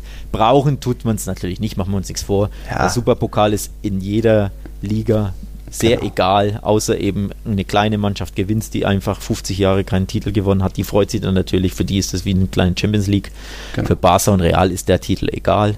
Aber stell dir vor, Valencia gewinnt das Ding, für die wird das natürlich schon viel bedeuten. Ja, ähm, das kann man, würde ich so ja, unterschreiben. Ja, ich erinnere mich nämlich dazu passend, ähm, Barca hat die Supercopa vor gut drei Jahren, glaube ich, drei, vier Jahren gegen Bilbao mal verloren. Mhm. Und was da los war in Bilbao, die sind, die haben eine Parade in der ganzen Stadt gemacht. Die, Leute, da waren 100.000 Menschen, wenn nicht sogar wow. mehr auf den Straßen. Für das kleine Ding. Für, für, das, für den doofen für die doofe Supercopa, ja. weil eben für diese Vereine ein Titel so viel bedeutet, weil sie halt seit Jahren nichts mehr oder Jahrzehnten ja. nichts mehr gewinnen. Und deswegen darf man das eben nicht immer nur aus äh, Barca und Realsicht sehen, sondern man muss ja wirklich mhm. sehen, dass für ein kleines Team, stell dir vor, Alaves oder was weiß ich, kommt jetzt ins, ins Finale Ne, ja. das der Copa del Rey und spielt dann Supercopa und hat halt eben zwei Chancen, dann einen Titel zu ja. gewinnen. Das würde für die einfach die Welt bedeuten. Ja. Genau, deswegen ja. Man muss auch sagen, die Supercup hat in Spanien schon mehr Geschichte auch, wird seit 82 ausgetragen. Ich glaube, in Deutschland gab es da die erste mhm. DFL-Superpokal, vielleicht 2010 Stimmt. oder so. Ja, das ist ein Aber guter, trotzdem, ich guter Einwand. überall zu. Guter Einwand. Ja, die Supercup in Spanien lebt natürlich ein bisschen von Real Barca, weil das einfach immer die Top-Teams sind, die in der Regel sich wahrscheinlich am meisten treffen. Ja. Und dadurch lebt es von dieser Rivalität halt. Ne? Mhm. Ähm, wenn Barca gegen, wie gesagt, Alaves spielt, ist Barca dieses Ding halt sehr egal ganz mhm. ehrlich. Weil Alaves, Alaves bedeutet viel, Barca nicht so viel. Und dadurch, dass am Anfang der Saison ist, ist es halt wirklich einfach nur ein Freundschaftsspiel. Aber jetzt eben bedeutet es ein bisschen mehr. Ich bin nämlich tatsächlich gespannt, wie ernst die Mannschaften das nehmen. Das ist ja schwer vorauszusagen, ne? Hm. Ob die dann quasi genau. im, im Halbfinale die B-Mannschaft, also B-Mannschaft jetzt nicht Barca ja, ja. B, sondern halt wirklich äh, die Top-Stars schonen und sie sagen, ja, erst im Finale geben wir Vollgas mit quasi bei euch Benzema, bei uns Suarez, mhm. Messi etc. Mhm. Oder ob man da schon Vollgas gibt. Na, das bin, bin ich gespannt, wie die Vereine quasi das annehmen. Das ist die große ähm, Frage, ja. Ja, weil Messi zum Beispiel, Messi und Suarez werden Trainingsrückstand haben. Die kommen erst am boah, 2. Januar, glaube ich, zurück. Boah. Wenn ich, wenn, ich, jetzt nicht lüge, ja, die haben Sonderurlaub bekommen. Mhm. Und wann ist das Halbfinale? Am 8. für Real und ihr habt es am 9. So. Und dementsprechend sind die da kaum eine Woche im, im, mhm. im Training wieder. Das heißt, die haben ein bisschen zumindest Trainingsrückstand. Mhm. Deswegen könnte ich mir schon vorstellen, dass zumindest Messi in dem, im Hinspiel, äh, im, im Halbfinale pausiert es geht gleich gegen Atleti, also ein richtiges mhm. Kracherspiel. Ne? Ja. Spannend. Also du siehst, ein bisschen, ja, Brisanz ist halt da sportlich und das, allein das ist halt eine Aufwertung für den Pokal. Ne? Okay, okay, dann Extanta, ich denke, wir haben deine Frage hoffentlich auch zufriedenstellend beantwortet. Ja. Wir gehen wieder zurück zur La Liga-Saison und jetzt weiß ich noch nicht genau, Alex, ähm, es fiel die Frage vom äh, User Markus Schneider nach den Shooting Stars der Saison und auf der anderen Seite hat Mo Barca gefragt nach den Top Talenten in La Liga. Ich da glaube, da müssen wir erstmal differenzieren. Ähm, ja. Shootingstar es kann auch jemand Junges sein, aber es kann auch jemand sein, der jetzt so das erste Mal Saison, erste Saison in La Liga hat. Ähm, ja, oder der halt positiv auffällt, mit dem man nicht gerechnet hätte. Ne? Ich denke, ja, das, das trifft ja. ja ganz gut. Ja. Aber muss jetzt nicht unbedingt der 18-Jährige sein. Nee, nee, nee, nee. Der, kann, der kann auch 38 sein, wenn. Genau, genau. Wenn Und, ja. Wohingegen Top-Talente dann schon eher so zwischen im Alter von 18, 19, 20, genau. vielleicht auch noch 21 yes. anzusiedeln sind, aber Jungs, von denen man bisher noch nicht vielleicht viel gehört ja. hat, Gehört. die, von denen es in Zukunft noch eher was geben sollte. Ja. Ähm, wo machen wir denn da? Wo fangen wir denn da, da an? Mach mal Shooting Stars, komm. Mach mal Shooting Stars, ja. Soll ich gleich den offensichtlichen bringen? Wenn das der ist, an den ich denke, dann bringe ich ihn. Der mit dem durchgestrichenen O.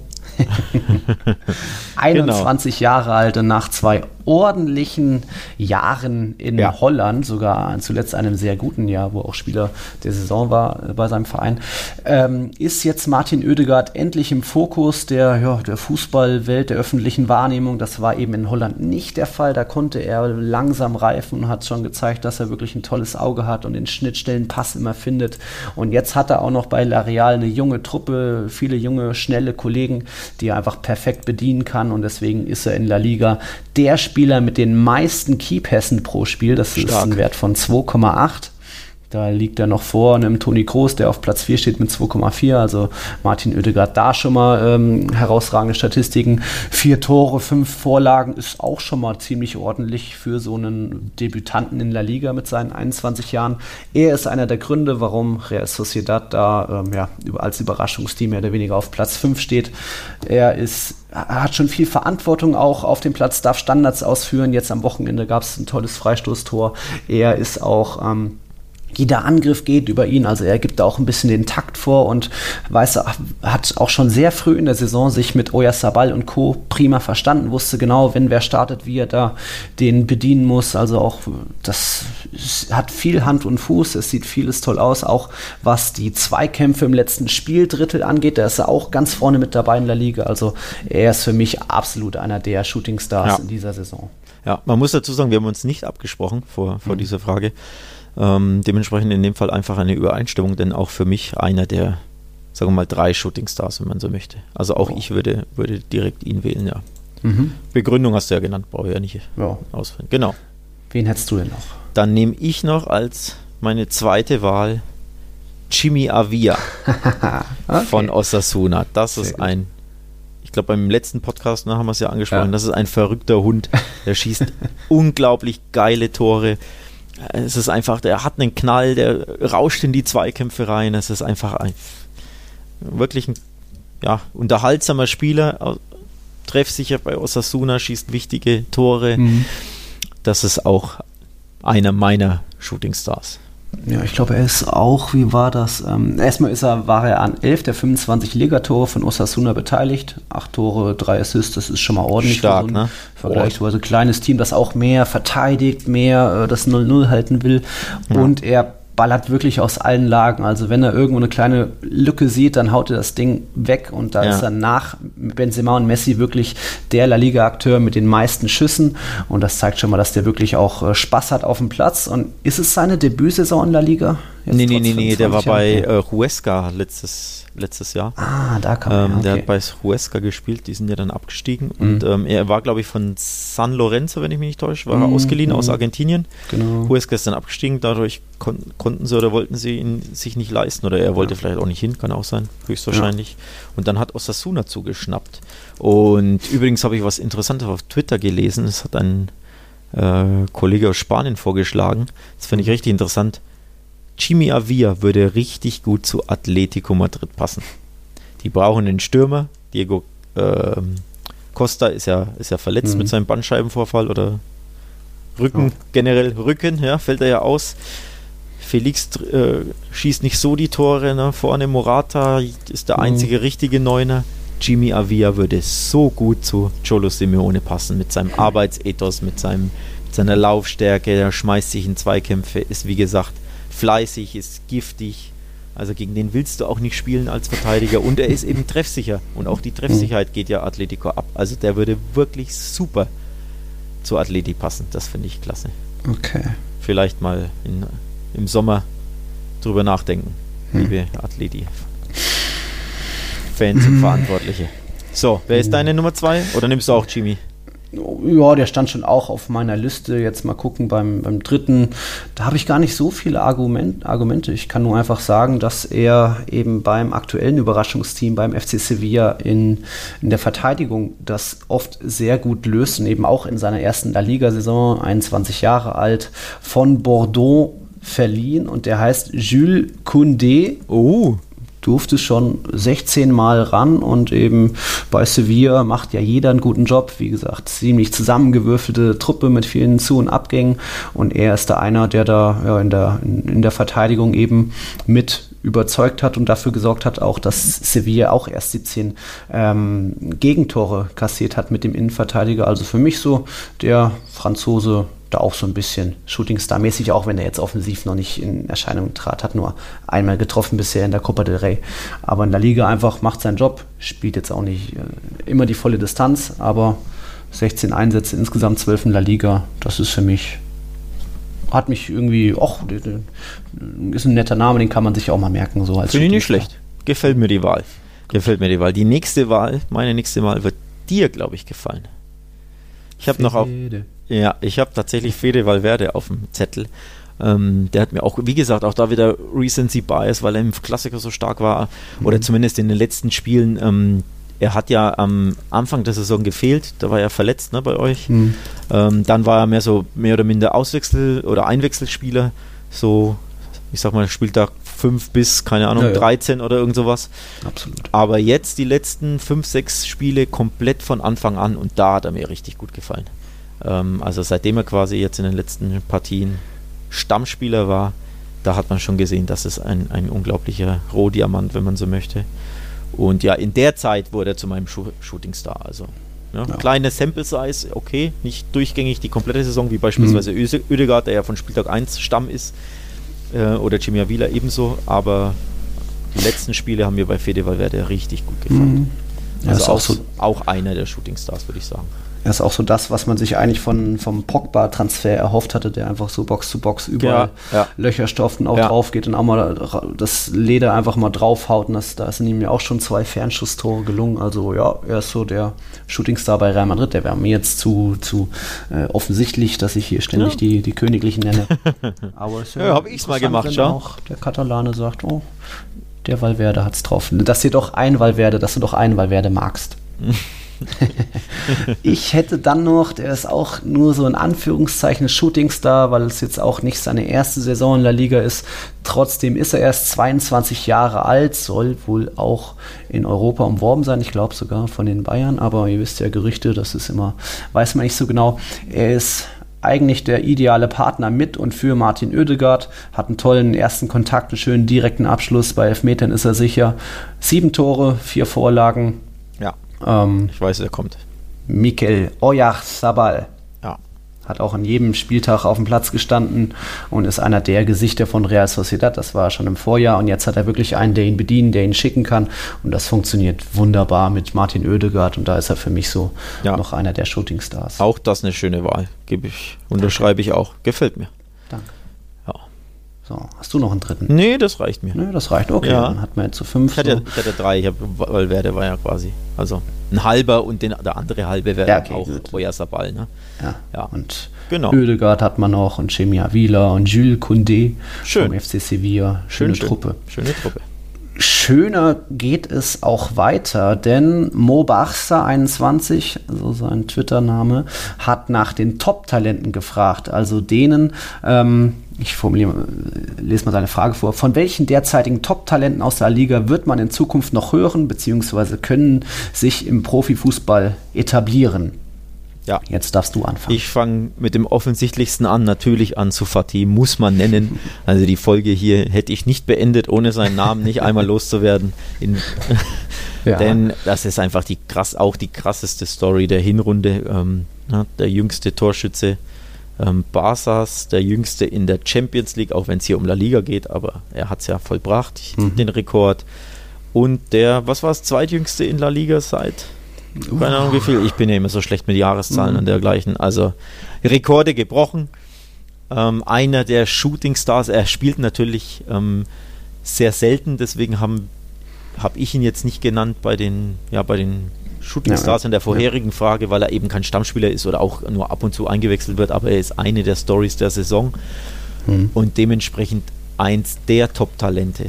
17 mhm. Jahre ist er ja erst geworden, im, ich glaube Dezember war es. Das ist schon richtig krass. Also den muss man nennen und auf dem Schirm haben, anzufahren. Mhm. Okay. Dann versuche ich auch noch mal etwas mit äh, etwas Offensichtlichem, bevor wir noch vielleicht zu, so, zu ein, zwei Überraschungskandidaten kommen.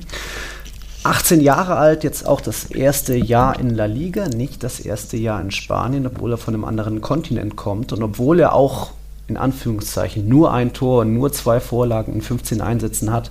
Trotzdem Takefusa Kubo weiß mit seinen ähm, ja, sehr feinen Bewegungen, das sind keine Tricks, Übersteiger, sondern einfach er weiß, wie er ganz schnell den Fuß so bewegen kann, dass er zack an zwei Gegenspielern vorbei ist. Noch eine kleine Körpertäuschung dabei und schon ist vielleicht auch ein Elfmeter rausgeholt. Also da ist Kubo ist ja von Real Madrid an Mallorca ausgeliehen für ein Jahr und das, obwohl Zidane sogar gesagt hat, er hätte ihn gerne auch in der ersten Mannschaft behalten, aber Kubo wollte die Spielpraxis sammeln und die tut ihm gut in Mallorca. Das ist jetzt keine Mannschaft, wo man ständig 3-0-Siege feiert und mindestens einen Scorerpunkt pro Spiel mitnimmt.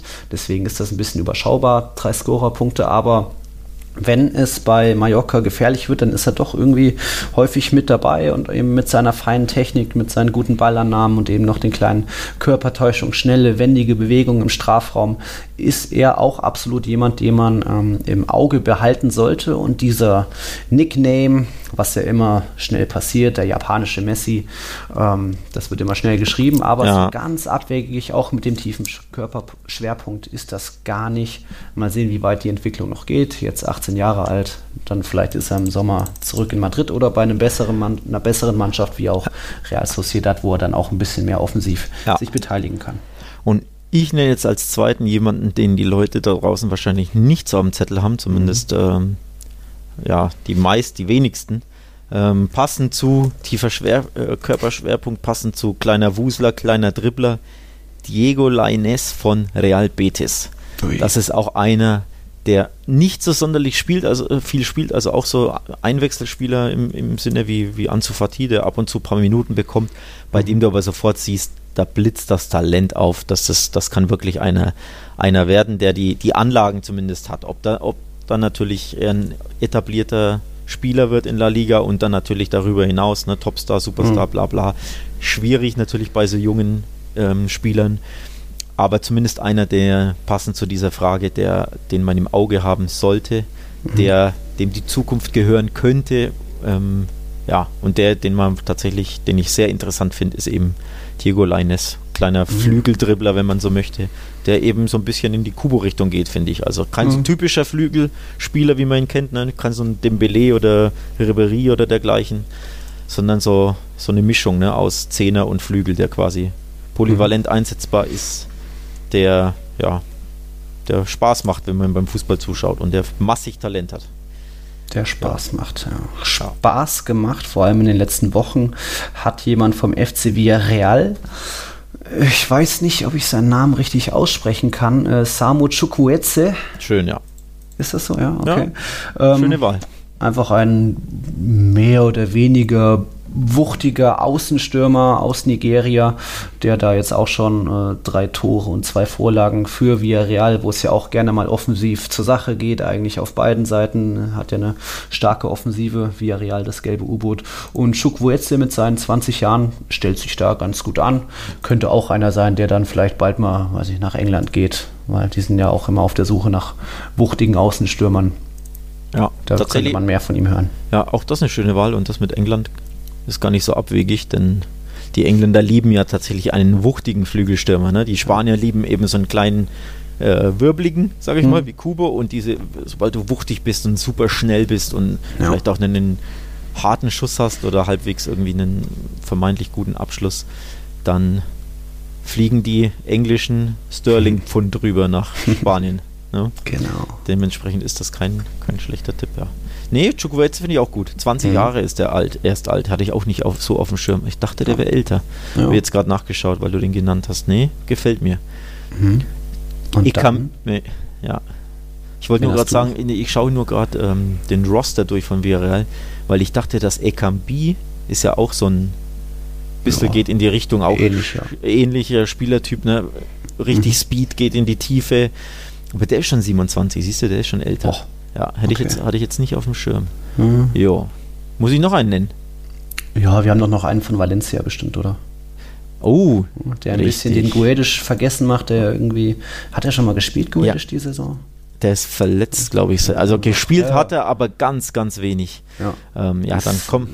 Verletzt. Und bezüglich Speed und Abschlussstärke, die man schicken kann, der platziert abschließt, äh, 8 Scorer-Punkte, ja. 19 Jahre alt, Ferran Torres. Ja, also auch ein Valencia-Eigengewächs, wenn ich mich nicht irre. Und ja, 19 rechts außen spielt er gerne und wird sogar schon mit dem BVB in Verbindung gebracht, glaube ich. Ob da was dran ist, ist ja immer schwierig zu sagen. Aber also sprich, der, der ist, glaube ich, obwohl er so jung ist, schon eher auf dem, hm. ja, auf dem Radar der ja. breiten Masse, würde ich behaupten. Aber tatsächlich passt er super in unser in diese Rubrik, ne? 19 Jahre und ja. tatsächlich, der ist, glaube ich, sogar fast schon Stammspieler, ne? kann man sagen. Ich glaub, ja, der spielt, letzten Woche der spielt, glaube ich, so ziemlich jedes Spiel. Gespielt, ich glaube eher noch als jetzt Maxi Gomez die letzten Woche, aber ist ja, die haben ja auch 17 Spiele, schau, hat er gemacht, also der mhm. ist tatsächlich Stammspieler schon. Ja. Ähm, etabliert als 19-Jähriger, das ist schon krass. Also auch da einer für die Zukunft, das ist auch ja, einer, den man auf dem Schirm haben sollte. Da könnte ich mir auch vorstellen, dass er für viel Geld wechselt. Ja. Wohin auch immer. Jetzt hatten wir einige Shootingstars, einige Top-Talente. Ich hätte auch gerne noch einen André Lunin mal einen Torhüter reingebracht, aber er steht immer noch bei 0 Minuten bei Real Valladolid. Ja, aber ja. vielleicht hört ihr von dem auch bald noch was. Also äh, spult nochmal zurück, schreibt euch die Namen alle auf. Von Kubu bis Torres über Chukwueze. Und wir ähm. fahren fort mit einer Frage von Manuel oder äh, MNL500. Das ist eine Frage bestimmt für dich, Alex, als alten England- Fan auch. Ist La Liga die stärkste Liga der Welt oder nicht? Bei Boah. der Frage interessiert mich vor allem die Stärke der gesamten Liga, also nicht nur die Stärke der spanischen Top-Teams, sondern auch die Stärke der Teams, die nicht international spielen. Hm. Hm. Das ist jetzt, da muss ich hier ausholen. Das ist, das ist eine, eine das gibt eine lange Antwort. Ich, ich versuche es kurz zu halten. Also ich glaube tatsächlich sogar bei den Top-Teams, auch wenn er das nicht, gef nicht explizit gefragt hat, aber so, sogar da sind leider, muss ich sagen, Real und Barca auf dem absteigenden Ast. Das hat man an den Leistungen gesehen. Das hat man mhm. letztes Jahr bei Real beispielsweise in der Champions League noch krasser gesehen als bei Barca, ähm, die ja immer in dem Halbfinale waren und unglücklich gescheitert sind, nenne ich es mal. Aber der, in den letzten Jahren war Barca in der Champions League nicht gut genug. Jetzt in der Hinrunde waren sie nicht so prickelnd. Auch Real hat, da haben wir darüber gesprochen, mit sieben Unentschieden zu oft Remis gespielt. Mhm. Also man kann schon daran erkennen, dass sich, glaube ich, die englische Liga ein bisschen der spanischen voraus ist. Vor allem, wenn ich an die Top, beiden Top-Teams in England denke, also Man City und vor allem Liverpool sind, denke ich, aktuell eine Stufe über Real und ja, Barca. auch die letzt, letzten beiden Endspiele von Champions in Europa League für Engländer. Ja, also, ja. Das Geld also kommt das, an. Genau, das Geld kommt an oder das Geld haben sie quasi endlich richtig eingesetzt, sagen wir es mal so. Das mhm. ist einfach, denke ich, ja, schwer zu leugnen. So, und generell die gesamte Liga ist natürlich schwierig zu beurteilen, weil das ja stark subjektiv ist. Also das Messen kann man es ja nicht wirklich, ja. außer vielleicht mit dem Abschneiden in der Europa League. Das finde ich mhm. immer so einen interessanten Indikator mhm. für die Stärke der Liga, weil da eben oft Mannschaften sind, also die kleinen Mannschaften, ne, Espanyol, äh, ist in der Europa League weitergekommen. Getafe, Getafe ja. seit Jahren kommt immer wieder via, via Real gerne mal Achtelfinale, Viertelfinale. Ich erinnere mich an äh, Sevilla, die es ja drei Jahre in Folge gewonnen haben, die aber mhm. die ganze Zeit ja nie in der Champions League waren. Also sie haben es nicht geschafft, in der Liga in die Champions League zu kommen, gewinnen aber immer die Euro League. Also auch das ist ja, ähm, ja ein Indikator, wie stark eine Liga ist oder wie mhm. ausgeglichen. Aber ich denke, auch das ja, hat so ein bisschen abgenommen. Ja, man kann schwer simulieren, ob Aston Villa gegen Celta Vigo gewinnen würde. genau, genau, das ist, das ist schwierig. Letztes Aber Jahr ist Sevilla zum Beispiel gegen Slavia Prag ausgeschieden das sieht, daran sieht man schon, gegen Slavia Prag hat sich Barca jetzt schwer getan, daran sieht man schon, dass die Liga, glaube ich, ein bisschen all around abbaut, also La Liga mhm. jetzt. Mhm. Ja. Grundsätzlich, aber wie du schon sagst, messbar ist es nicht, sondern es ist halt stark subjektiv, die, die Eindrücke, weil ich ja beide Ligen schaue mhm. und ob dann, ja, aber trotzdem mit der finanziellen Kraft und ja. wenn da, was weiß ich, Wolverhampton, West Ham viel genau. mehr ausgeben können auch. Genau, also ich so glaube, das ist ein guter Punkt. Die Kohle in, in der Premier League ist halt krass, weil ja jeder Verein in, ähm, in der ersten Liga in England, ja glaube ich, sind es 200 oder sind es 100 Millionen, eins Ach, von beiden. Irgendwie sowas. Kriegt ja jeder Verein fest aus dem, ja. als TV-Geld, ich glaube es sind 200, aber ich bin mir jetzt nicht ganz sicher. Das ist halt in Spanien nicht der Fall. Celta Vigo, Espanyol und wie sie alle heißen, die können davon nur träumen, auch nur annähernd so einen Betrag zu haben und den bekommt halt Aston Villa, den bekommt Huddersfield, mhm. den bekommt Everton jedes Jahr. Und deswegen und, gegen die Top-Spieler, die Top-Talente auch genau. eher nach England und, als und nach Spanien. Diese Kaufkraft setzt sich ja irgendwann durch, weil sie eben dann Everton einen Sigurdsson für 40, 50 Millionen kauft, einen Richarlison für, keine Ahnung, was der gekostet mhm. hat, 40, 30 Millionen, einen Cenk Tosun, der jetzt nicht mal so prickelnd ist, auch der hat 25 gekostet. Das sind halt einfach Verstärkungen, die halt Celta Vigo, Espanyol und wie sie mhm. alle heißen, nicht tätigen können.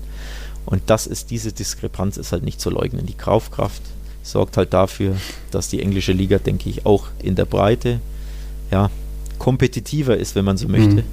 Also sprich oh. Aston Villa gegen Espanyol, da würde ich halt auf Aston Villa sitzen.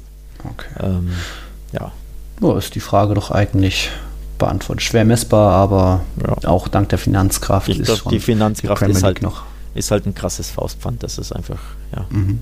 einfach so. Jo. Okay, wir haben noch eine interessante Frage, sage ich mal, nochmal vom Sascha von Cavanis Friseur. Ähm, er nennt es selbst eine Random-Frage. Mit welchem La Liga-Spieler würdet ihr euch gern zum Bouldern treffen? Mu Sascha, Grüße. Muss es denn Bouldern sein? Ich mag Bouldern gar nicht. Können wir dir nicht. Ich möchte lieber Tennis spielen gehen oder einfach oder ein Bier trinken. Kann, kann ich ja. auch das machen? Ja. ja Gut. Ersetzen wir es durch einfach nur mit Spaß. ihm ein Bier trinken. Ja. ja. Dann wähle ich Joaquin von Real Betis. Das ist eine gute Wahl. Äh, mit, dem, mit dem würde ich gern was unternehmen. Ich glaube, das ist wirklich ein klasse Typ. Mit dem kannst du wirklich einen coolen Abend haben. Ob es jetzt Bouldern ist oder wie gesagt, einen Vino trinken und ein paar Tapas essen. Aber ich glaube, mhm. mit dem kann man Spaß haben. Der ist, der ist, glaube ich, wirklich ein cooler Typ, der einfach lustig ist mhm. und mit dem du eine coole Zeit hast. Ja, ich könnte jetzt auch nicht sagen, mit dem ich da gerne Sport machen würde. Das wäre mir fast dann schon egal, ob es ein Euer Sabal oder ein Casemiro ist. Aber da bei mir auch immer noch der Wohlfühl- und Spaßfaktor vorne ganz oben mit dabei steht, sage ich äh, Lockenkopf und Klassenclown Marcello. Oh! Ich glaube, mit dem kann man auch sowohl lustig Tennis spielen als auch bestimmt mal eins trinken. Oder zu McDonalds gehen. Oder zu McDonalds gehen. Das war ein kleiner Seitenhieb, ja. Äh, ja, so ja. viel zu Saschas Frage. Wir haben jetzt noch eine große Sache vor uns, Alex. Ja. Bist du schon aufgeregt? Ich bin aufgeregt, aber wir, ich glaube, wir greifen gleich nochmal tief in den Sack und geben nochmal kurz vorher ab in die, wie sagt man, wie heißt es in der Formel 1? Wir geben nochmal ab nach Köln zur Werbestation oder so. Egal, wir geben mal ab. Mhm. Wir leben in einer Welt, in der sich alle zu Wort melden. Nur eine Sache die behalten wir lieber für uns. Guck dir mal deine eigenen Masturbationsfantasien an und frag dich mal, welche davon ohne Angst, Unsicherheit und auf Entspannung basiert. Beziehungsweise Sex. Der Podcast für Paar- und Sexualprobleme. Hast du innerlich eine Rechnung offen und willst du diese Rechnung begleichen oder sagst du, okay, ich möchte in eine zufriedene und liebevolle Beziehung finden? Bettina Utzler und Robert Cordes, Sexualtherapeuten des Instituts für Beziehungsdynamik Berlin, sprechen das an, was sich sonst keiner traut. Professionell, einfühlsam, kompetent. Wir sehen die Welt danach anders, wir sehen Beziehungen danach anders, wir sehen uns selbst auch anders. Beziehungsweise Sex der Podcast für Paar- und Sexualprobleme. Überall, wo es Podcasts gibt. Außer bei Spotify. Die komplette Welt des Sports. Wann und wo du willst. Auf meinsportpodcast.de. Die komplette Welt des Sports. Wann und wo du willst. 90 Plus On Air der Podcast rund um den internationalen Fußball mit den Redakteuren von 90plus.de. Da herrscht ein enormer Druck, da werden Unsummen investiert, um den Erfolg regelrecht zu erzwingen. Jede Woche neu auf meinsportpodcast.de. Und nochmal der Alex Friedel hat die Frage gestellt, die offensichtliche Frage natürlich nach der Elf der Hinrunde.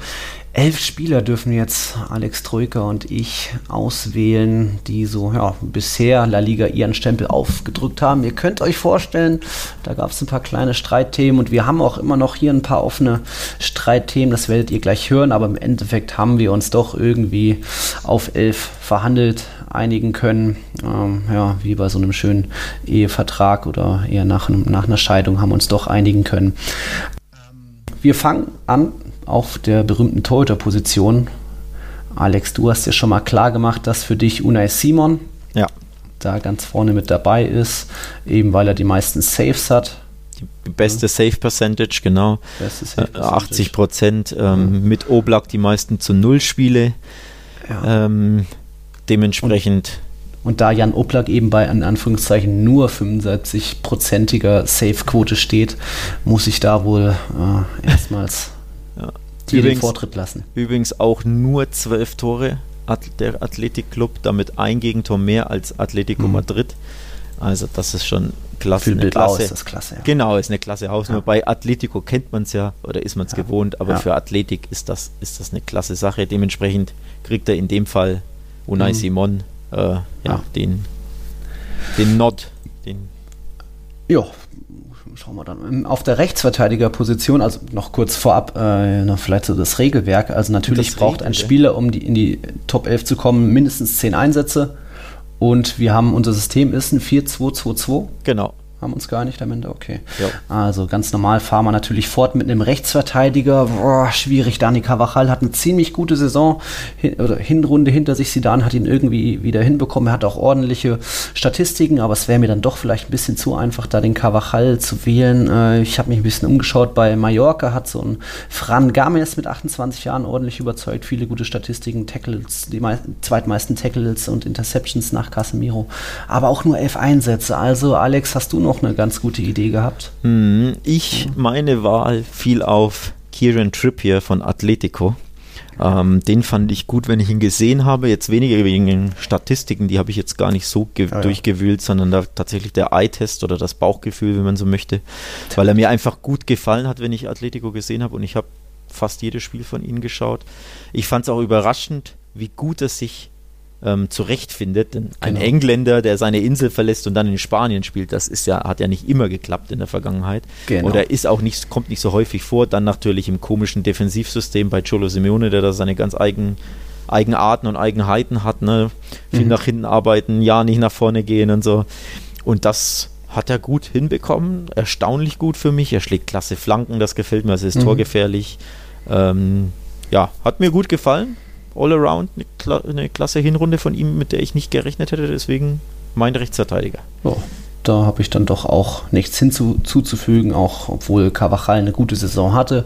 Aber ich glaube, vielleicht kommt ja bei den Innenverteidigern, gibt es da königliche Be Beteiligung, denn Rafael Varan spielt auch eine ziemlich gute Saison, macht das souverän abgebrüht, ist immer noch ein bisschen gefühlt unter dem äh, Weltmeisterschaftsniveau oder auf dem Niveau, wo er davor war, wo er auch noch mehr seine Geschwindigkeit hat ausspielen können. Aber er macht seinen Job, wie gesagt, sehr souverän, ist in Zweikämpfen, auch in Kopfbällen sehr griffig, spielt sicher, geht nicht viel auf Risiko, hält sich auch hier und da natürlich aus dem Spielaufbau raus, aber ist auch da bei den Statistiken unter den Verteidigern weit mit dabei. Deswegen ist wohl schon mal für den Franzosen ein Platz in der Innenverteidigung sicher, oder Alex? Ja, Boah. Ja, nee, Varane hat das gut gemacht. Also mhm. in, ich muss auch dazu sagen, Innenverteidiger ja, fand ich schwierig zu wählen. Ja. Ähm, haben mich alle nicht so überzeugt. Piquet durch seine ganz, also Basisabwehr war ja eh wackelig, muss man sagen. Da musst du dich manchmal fragen, ob sie wirklich äh, den Gegner ernst nehmen oder das Spiel bei Piquet, das alte Thema mit seinem Davis Cup, wo du nicht sicher mhm. warst, ist er da wirklich bei der Sache? Oh, jetzt muss ich Samstag gegen, keine Ahnung, Retafe spielen. Eigentlich möchte ich lieber beim Davis Cup sitzen. Das Gefühl hattest du halt ein bisschen. Dazu seine, waren es acht oder neun gelbe Karten. Barca hat schon äh, 21 Gegentore, das ist viel.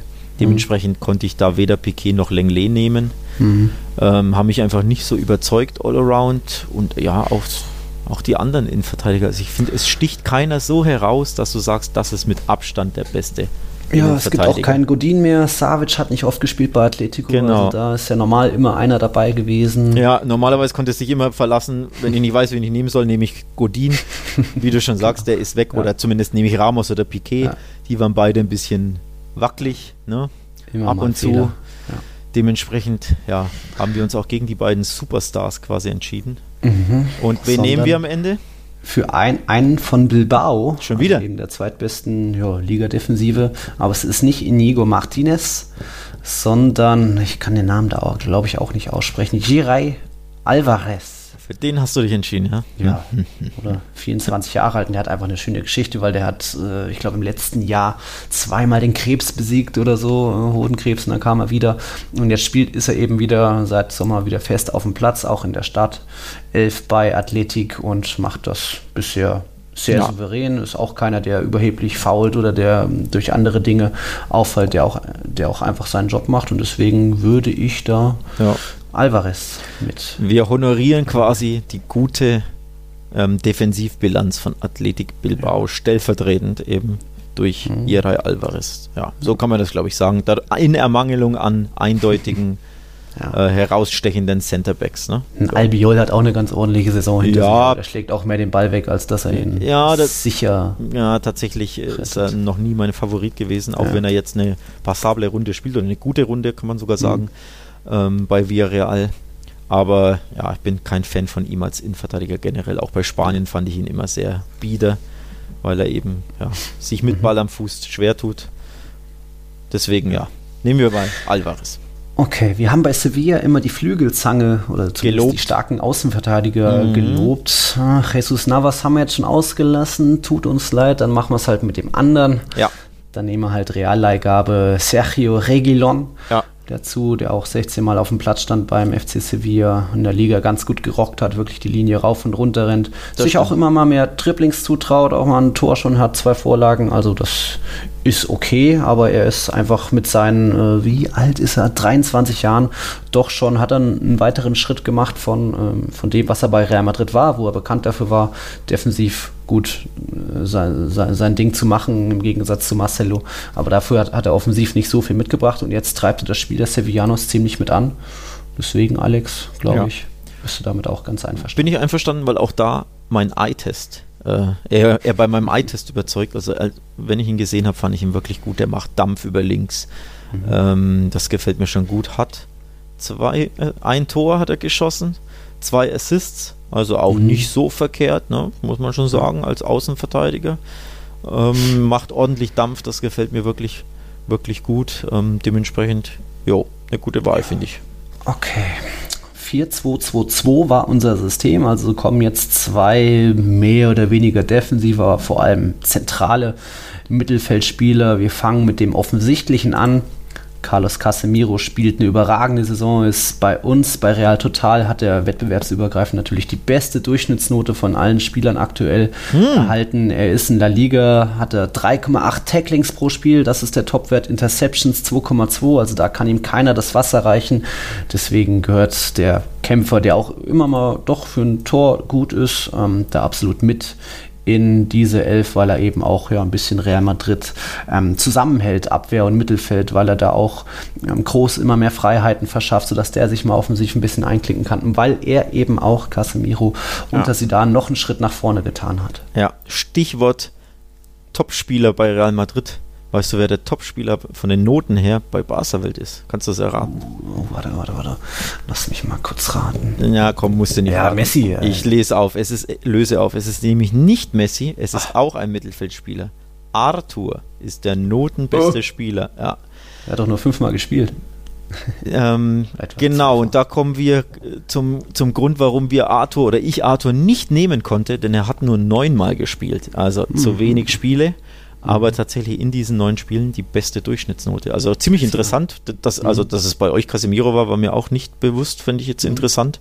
Und eine kleine Parallele, wie gesagt, zwei, zwei Mittelfeldspieler, die nicht so im, im Blickpunkt sind, als Topspieler, zumindest von den Noten her, das ist schon mhm. cool. Aber hm. Arthur wollen wir nicht wählen, oder dürfen wir nicht wählen, mhm. als zweiten Mann, ähm, sondern wir nehmen wir.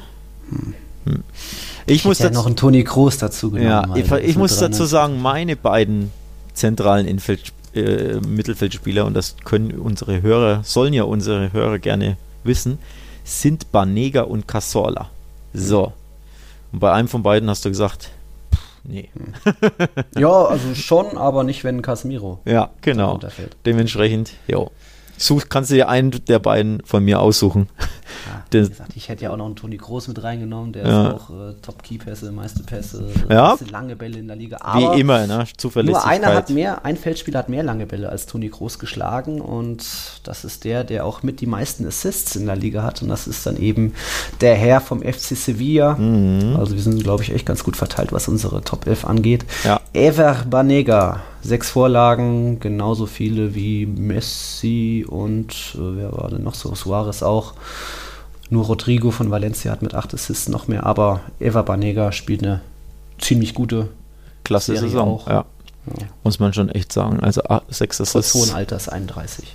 Ja. Naja, hohes Alter ist auch nicht. Ja. Nee, um, spielt, spielt eine klasse Runde, muss man schon sagen. Auch da ein bisschen, Sevilla hast du ja als, als Überraschungsteam gehabt, ne? Platz 3. Mhm ähm, ja, stellvertretend für ganz Sevilla, so auch so ein bisschen kriegt er quasi den Vorzug vor Santi Cazorla, den ich auch mhm. klasse finde bei Villarreal, ja. der, der eine Legende ist in ja. der Liga. Von der allen, Nationalspieler wurde. Genau, eine gedacht. klasse Geschichte nach seiner ja, äh, langwierigen, okay krassen Verletzung dabei Arsenal, wo man dachte, er muss die Karriere beenden und jetzt mhm. quasi im siebten Frühling, wenn man so will. Aber genug über äh, Cazorla, genau, wir nehmen tatsächlich Banega, mhm. denn ja, die Assists sind schon, sind schon klasse.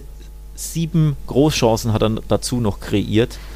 Ähm, 68, äh, 86, pardon, 86 Prozent Passquote, also auch richtig kl klasse, klasse dafür, dass er ja ähm, zentraler Mittelfeldspieler ist. Mhm. Ähm, also kein nicht nur Sicherheitsbesser spielt, sondern wie gesagt das Spiel aufzieht der Mannschaft und jo, all around eine klasse Saison spielt kann ich mit leben an der Stelle von Groß.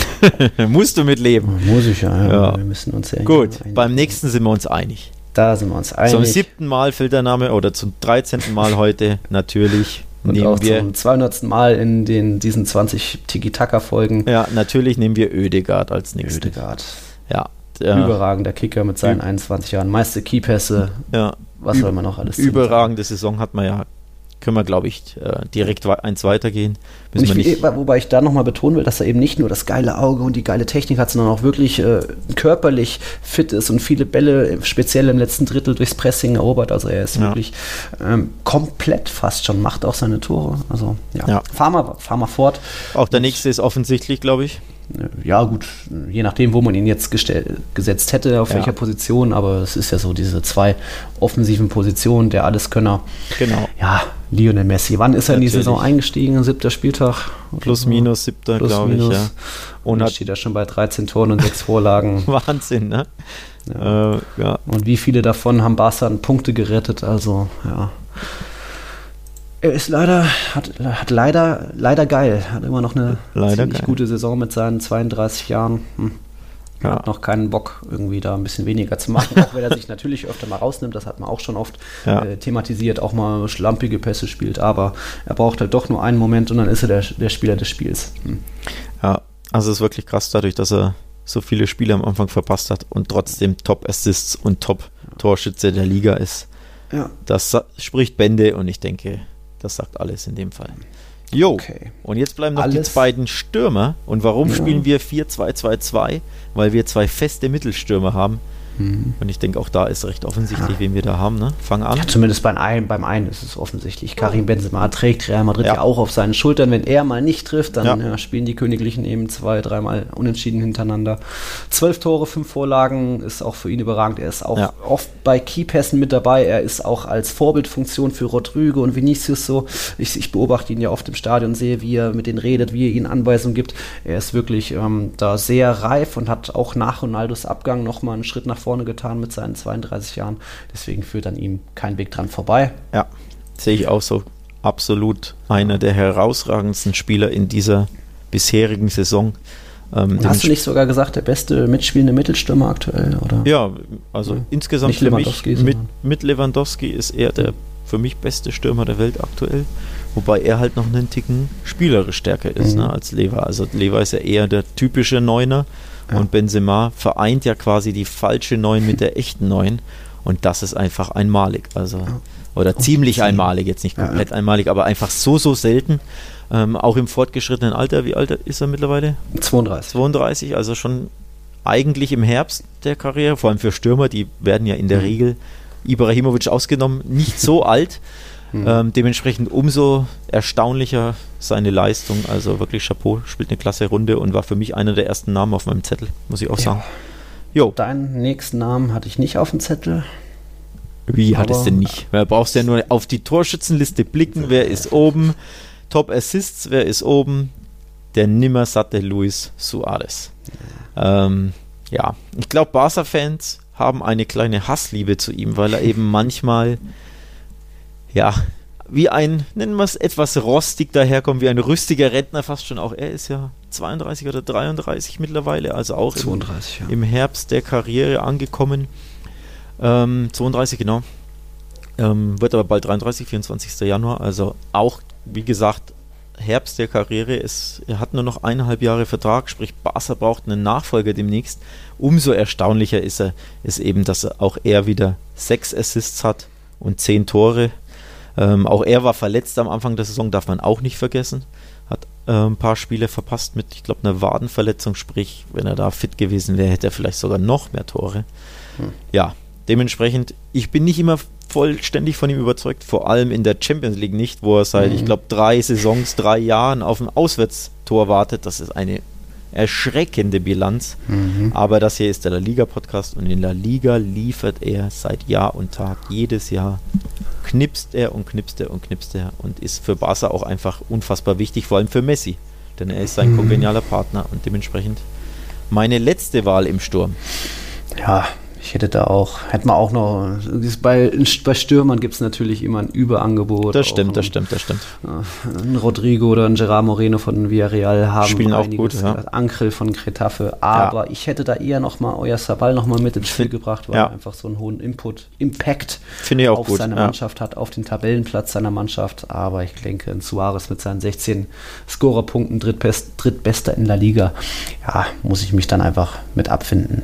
muss der mit abfinden okay. Ich muss natürlich sagen, Oyasabal ganz knapp den Cut nicht geschafft bei mir. Hm. Ist einer meiner Bankoptionen äh, meine Einwechselspieler, wenn man so möchte. Ähm, den fand ich nämlich auch klasse. Also das war ziemlich hart. Auch auf der Bank bei mir Superstar Jimmy Avia. Den werfe ich rein, wenn ich ein Tor brauche später. Ja? Mhm. Das sind so zwei meiner meiner Spieler der Hinrunde, die ganz knapp den Cut nicht geschafft haben. Mhm. Ja. Jetzt muss ich nochmal gucken, was haben wir jetzt alles? Also, also ich, ich wiederhole nochmal die Elf an sich. Äh, ja, Simon, Athletik Bilbao im Tor, dann die Viererkette bestehend aus Trippier, Varan, Hirai und Regilon. Dann Mittelfeld 2-2-2 erstmal Banega mit Casemiro, dann Oedegaard mit Messi und vorne Benzema Suarez. Jetzt kannst du noch ein bisschen was erzählen, während ich hier versuche zusammenzuzählen, wie viele das sind, von welchem Verein, aber ich glaube, ja. ich habe es auch schon. Ja, ich erzähle kurz, dass wir Messi quasi als freien Spielgestalter so auf die halbrechte 10 gesetzt haben, wie er quasi von seiner Heatmap her auch spielen würde. Ähm, deswegen 4-2-2 und Oedegaard gibt dann quasi den linken Konterpart, also so halblinker Zehner. Mhm. Ja, so ein bisschen spielen wir, oder? Ja. Kann man sagen, ne? So ein bisschen ja. frei. Aber wir wollten tatsächlich ein vernünftiges System, das auf die Mannschaft anwendbar ist. Ähm, Banega kann den Sechser geben, kann den Achter geben. Casemiro ist ein typischer, typischer Sechser und eben zwei offensive, mhm.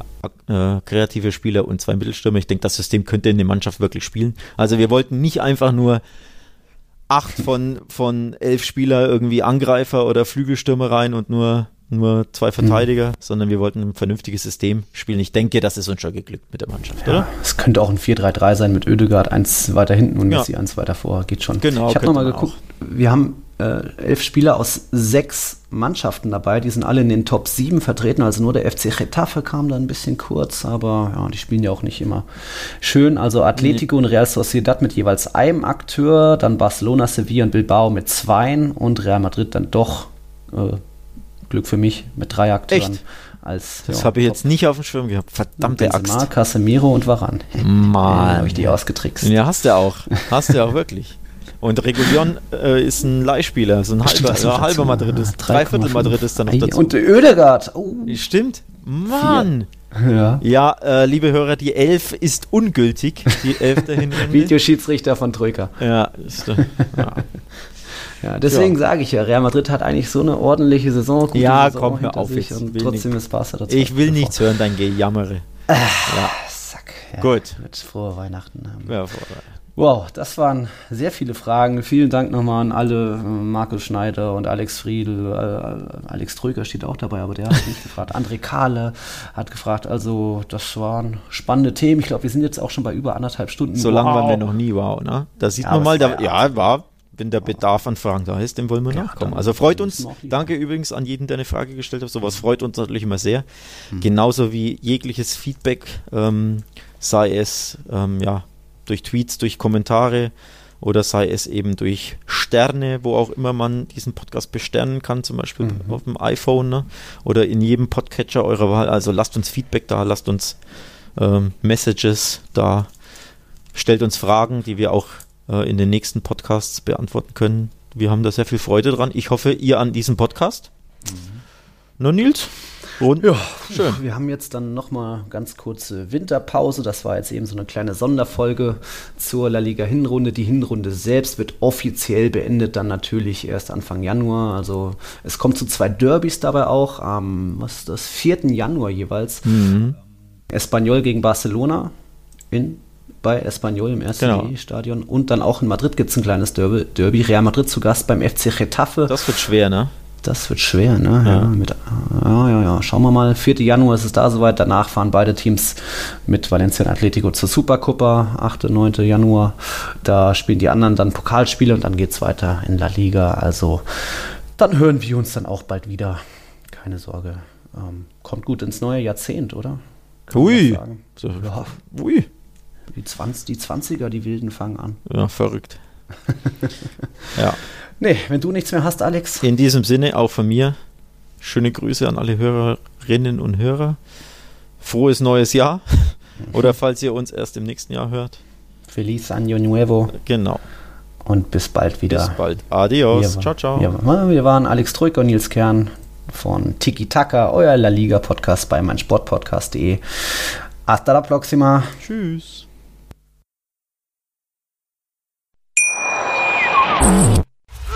Chip and Charge. Der Tennis-Podcast mit Andreas Thies und Philipp Joubert. Zwei neue Podcasts haben wir bei Chip and Charge. Der eine dreht sich um die Auslosungsvorschau auf die US Open, die heute anfangen und die wir in den nächsten 14 Tagen regelmäßig mit unserem Breakfast at Flushing begleiten. Der andere Podcast schaut auf die letzte Woche in Cincinnati zurück. Auf und abseits des Platzes gab es viele Schlagzeilen, sowohl von Naomi Osaka als auch von Novak Djokovic. Mein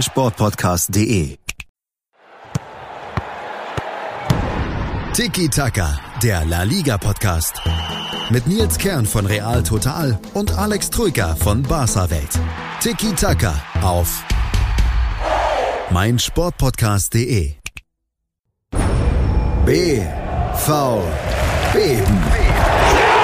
Der wöchentliche Podcast zu Borussia Dortmund mit Julius Eid und Christoph Albers. Voller echter Liebe auf meinsportpodcast.de. Wir leben in einer Welt, in der sich alle zu Wort melden. Nur eine Sache. Die behalten wir lieber für uns. Guck dir mal deine eigenen Masturbationsfantasien an und frag dich mal, welche davon ohne Angst, Unsicherheit und auf Entspannung basieren. Beziehungsweise Sex. Der Podcast für Paar- und Sexualprobleme. Hast du innerlich eine Rechnung offen und willst du diese Rechnung begleichen oder sagst du, okay, ich möchte in eine zufriedene und liebevolle Beziehung finden? Bettina Utzler und Robert Cordes, Sexualtherapeuten des Instituts für Beziehungsdynamik Berlin, sprechen das an, was sich sonst keiner traut. Professionell, einfühlsam, kompetent. Wir sehen die Welt danach anders, wir sehen Beziehungen danach anders, wir sehen uns selbst auch anders. Beziehungsweise Sex. Der Podcast für Paar- und Sexualprobleme. Überall, wo es Podcasts gibt. Außer bei Spotify. Challenger Corner. Der Tennis-Podcast mit Florian Herr und Andreas Thies. Alles rund um die Turniere unterhalb der ATP-Tour. In Zusammenarbeit mit tennistourtalk.com. Challenger Corner auf meinsportpodcast.de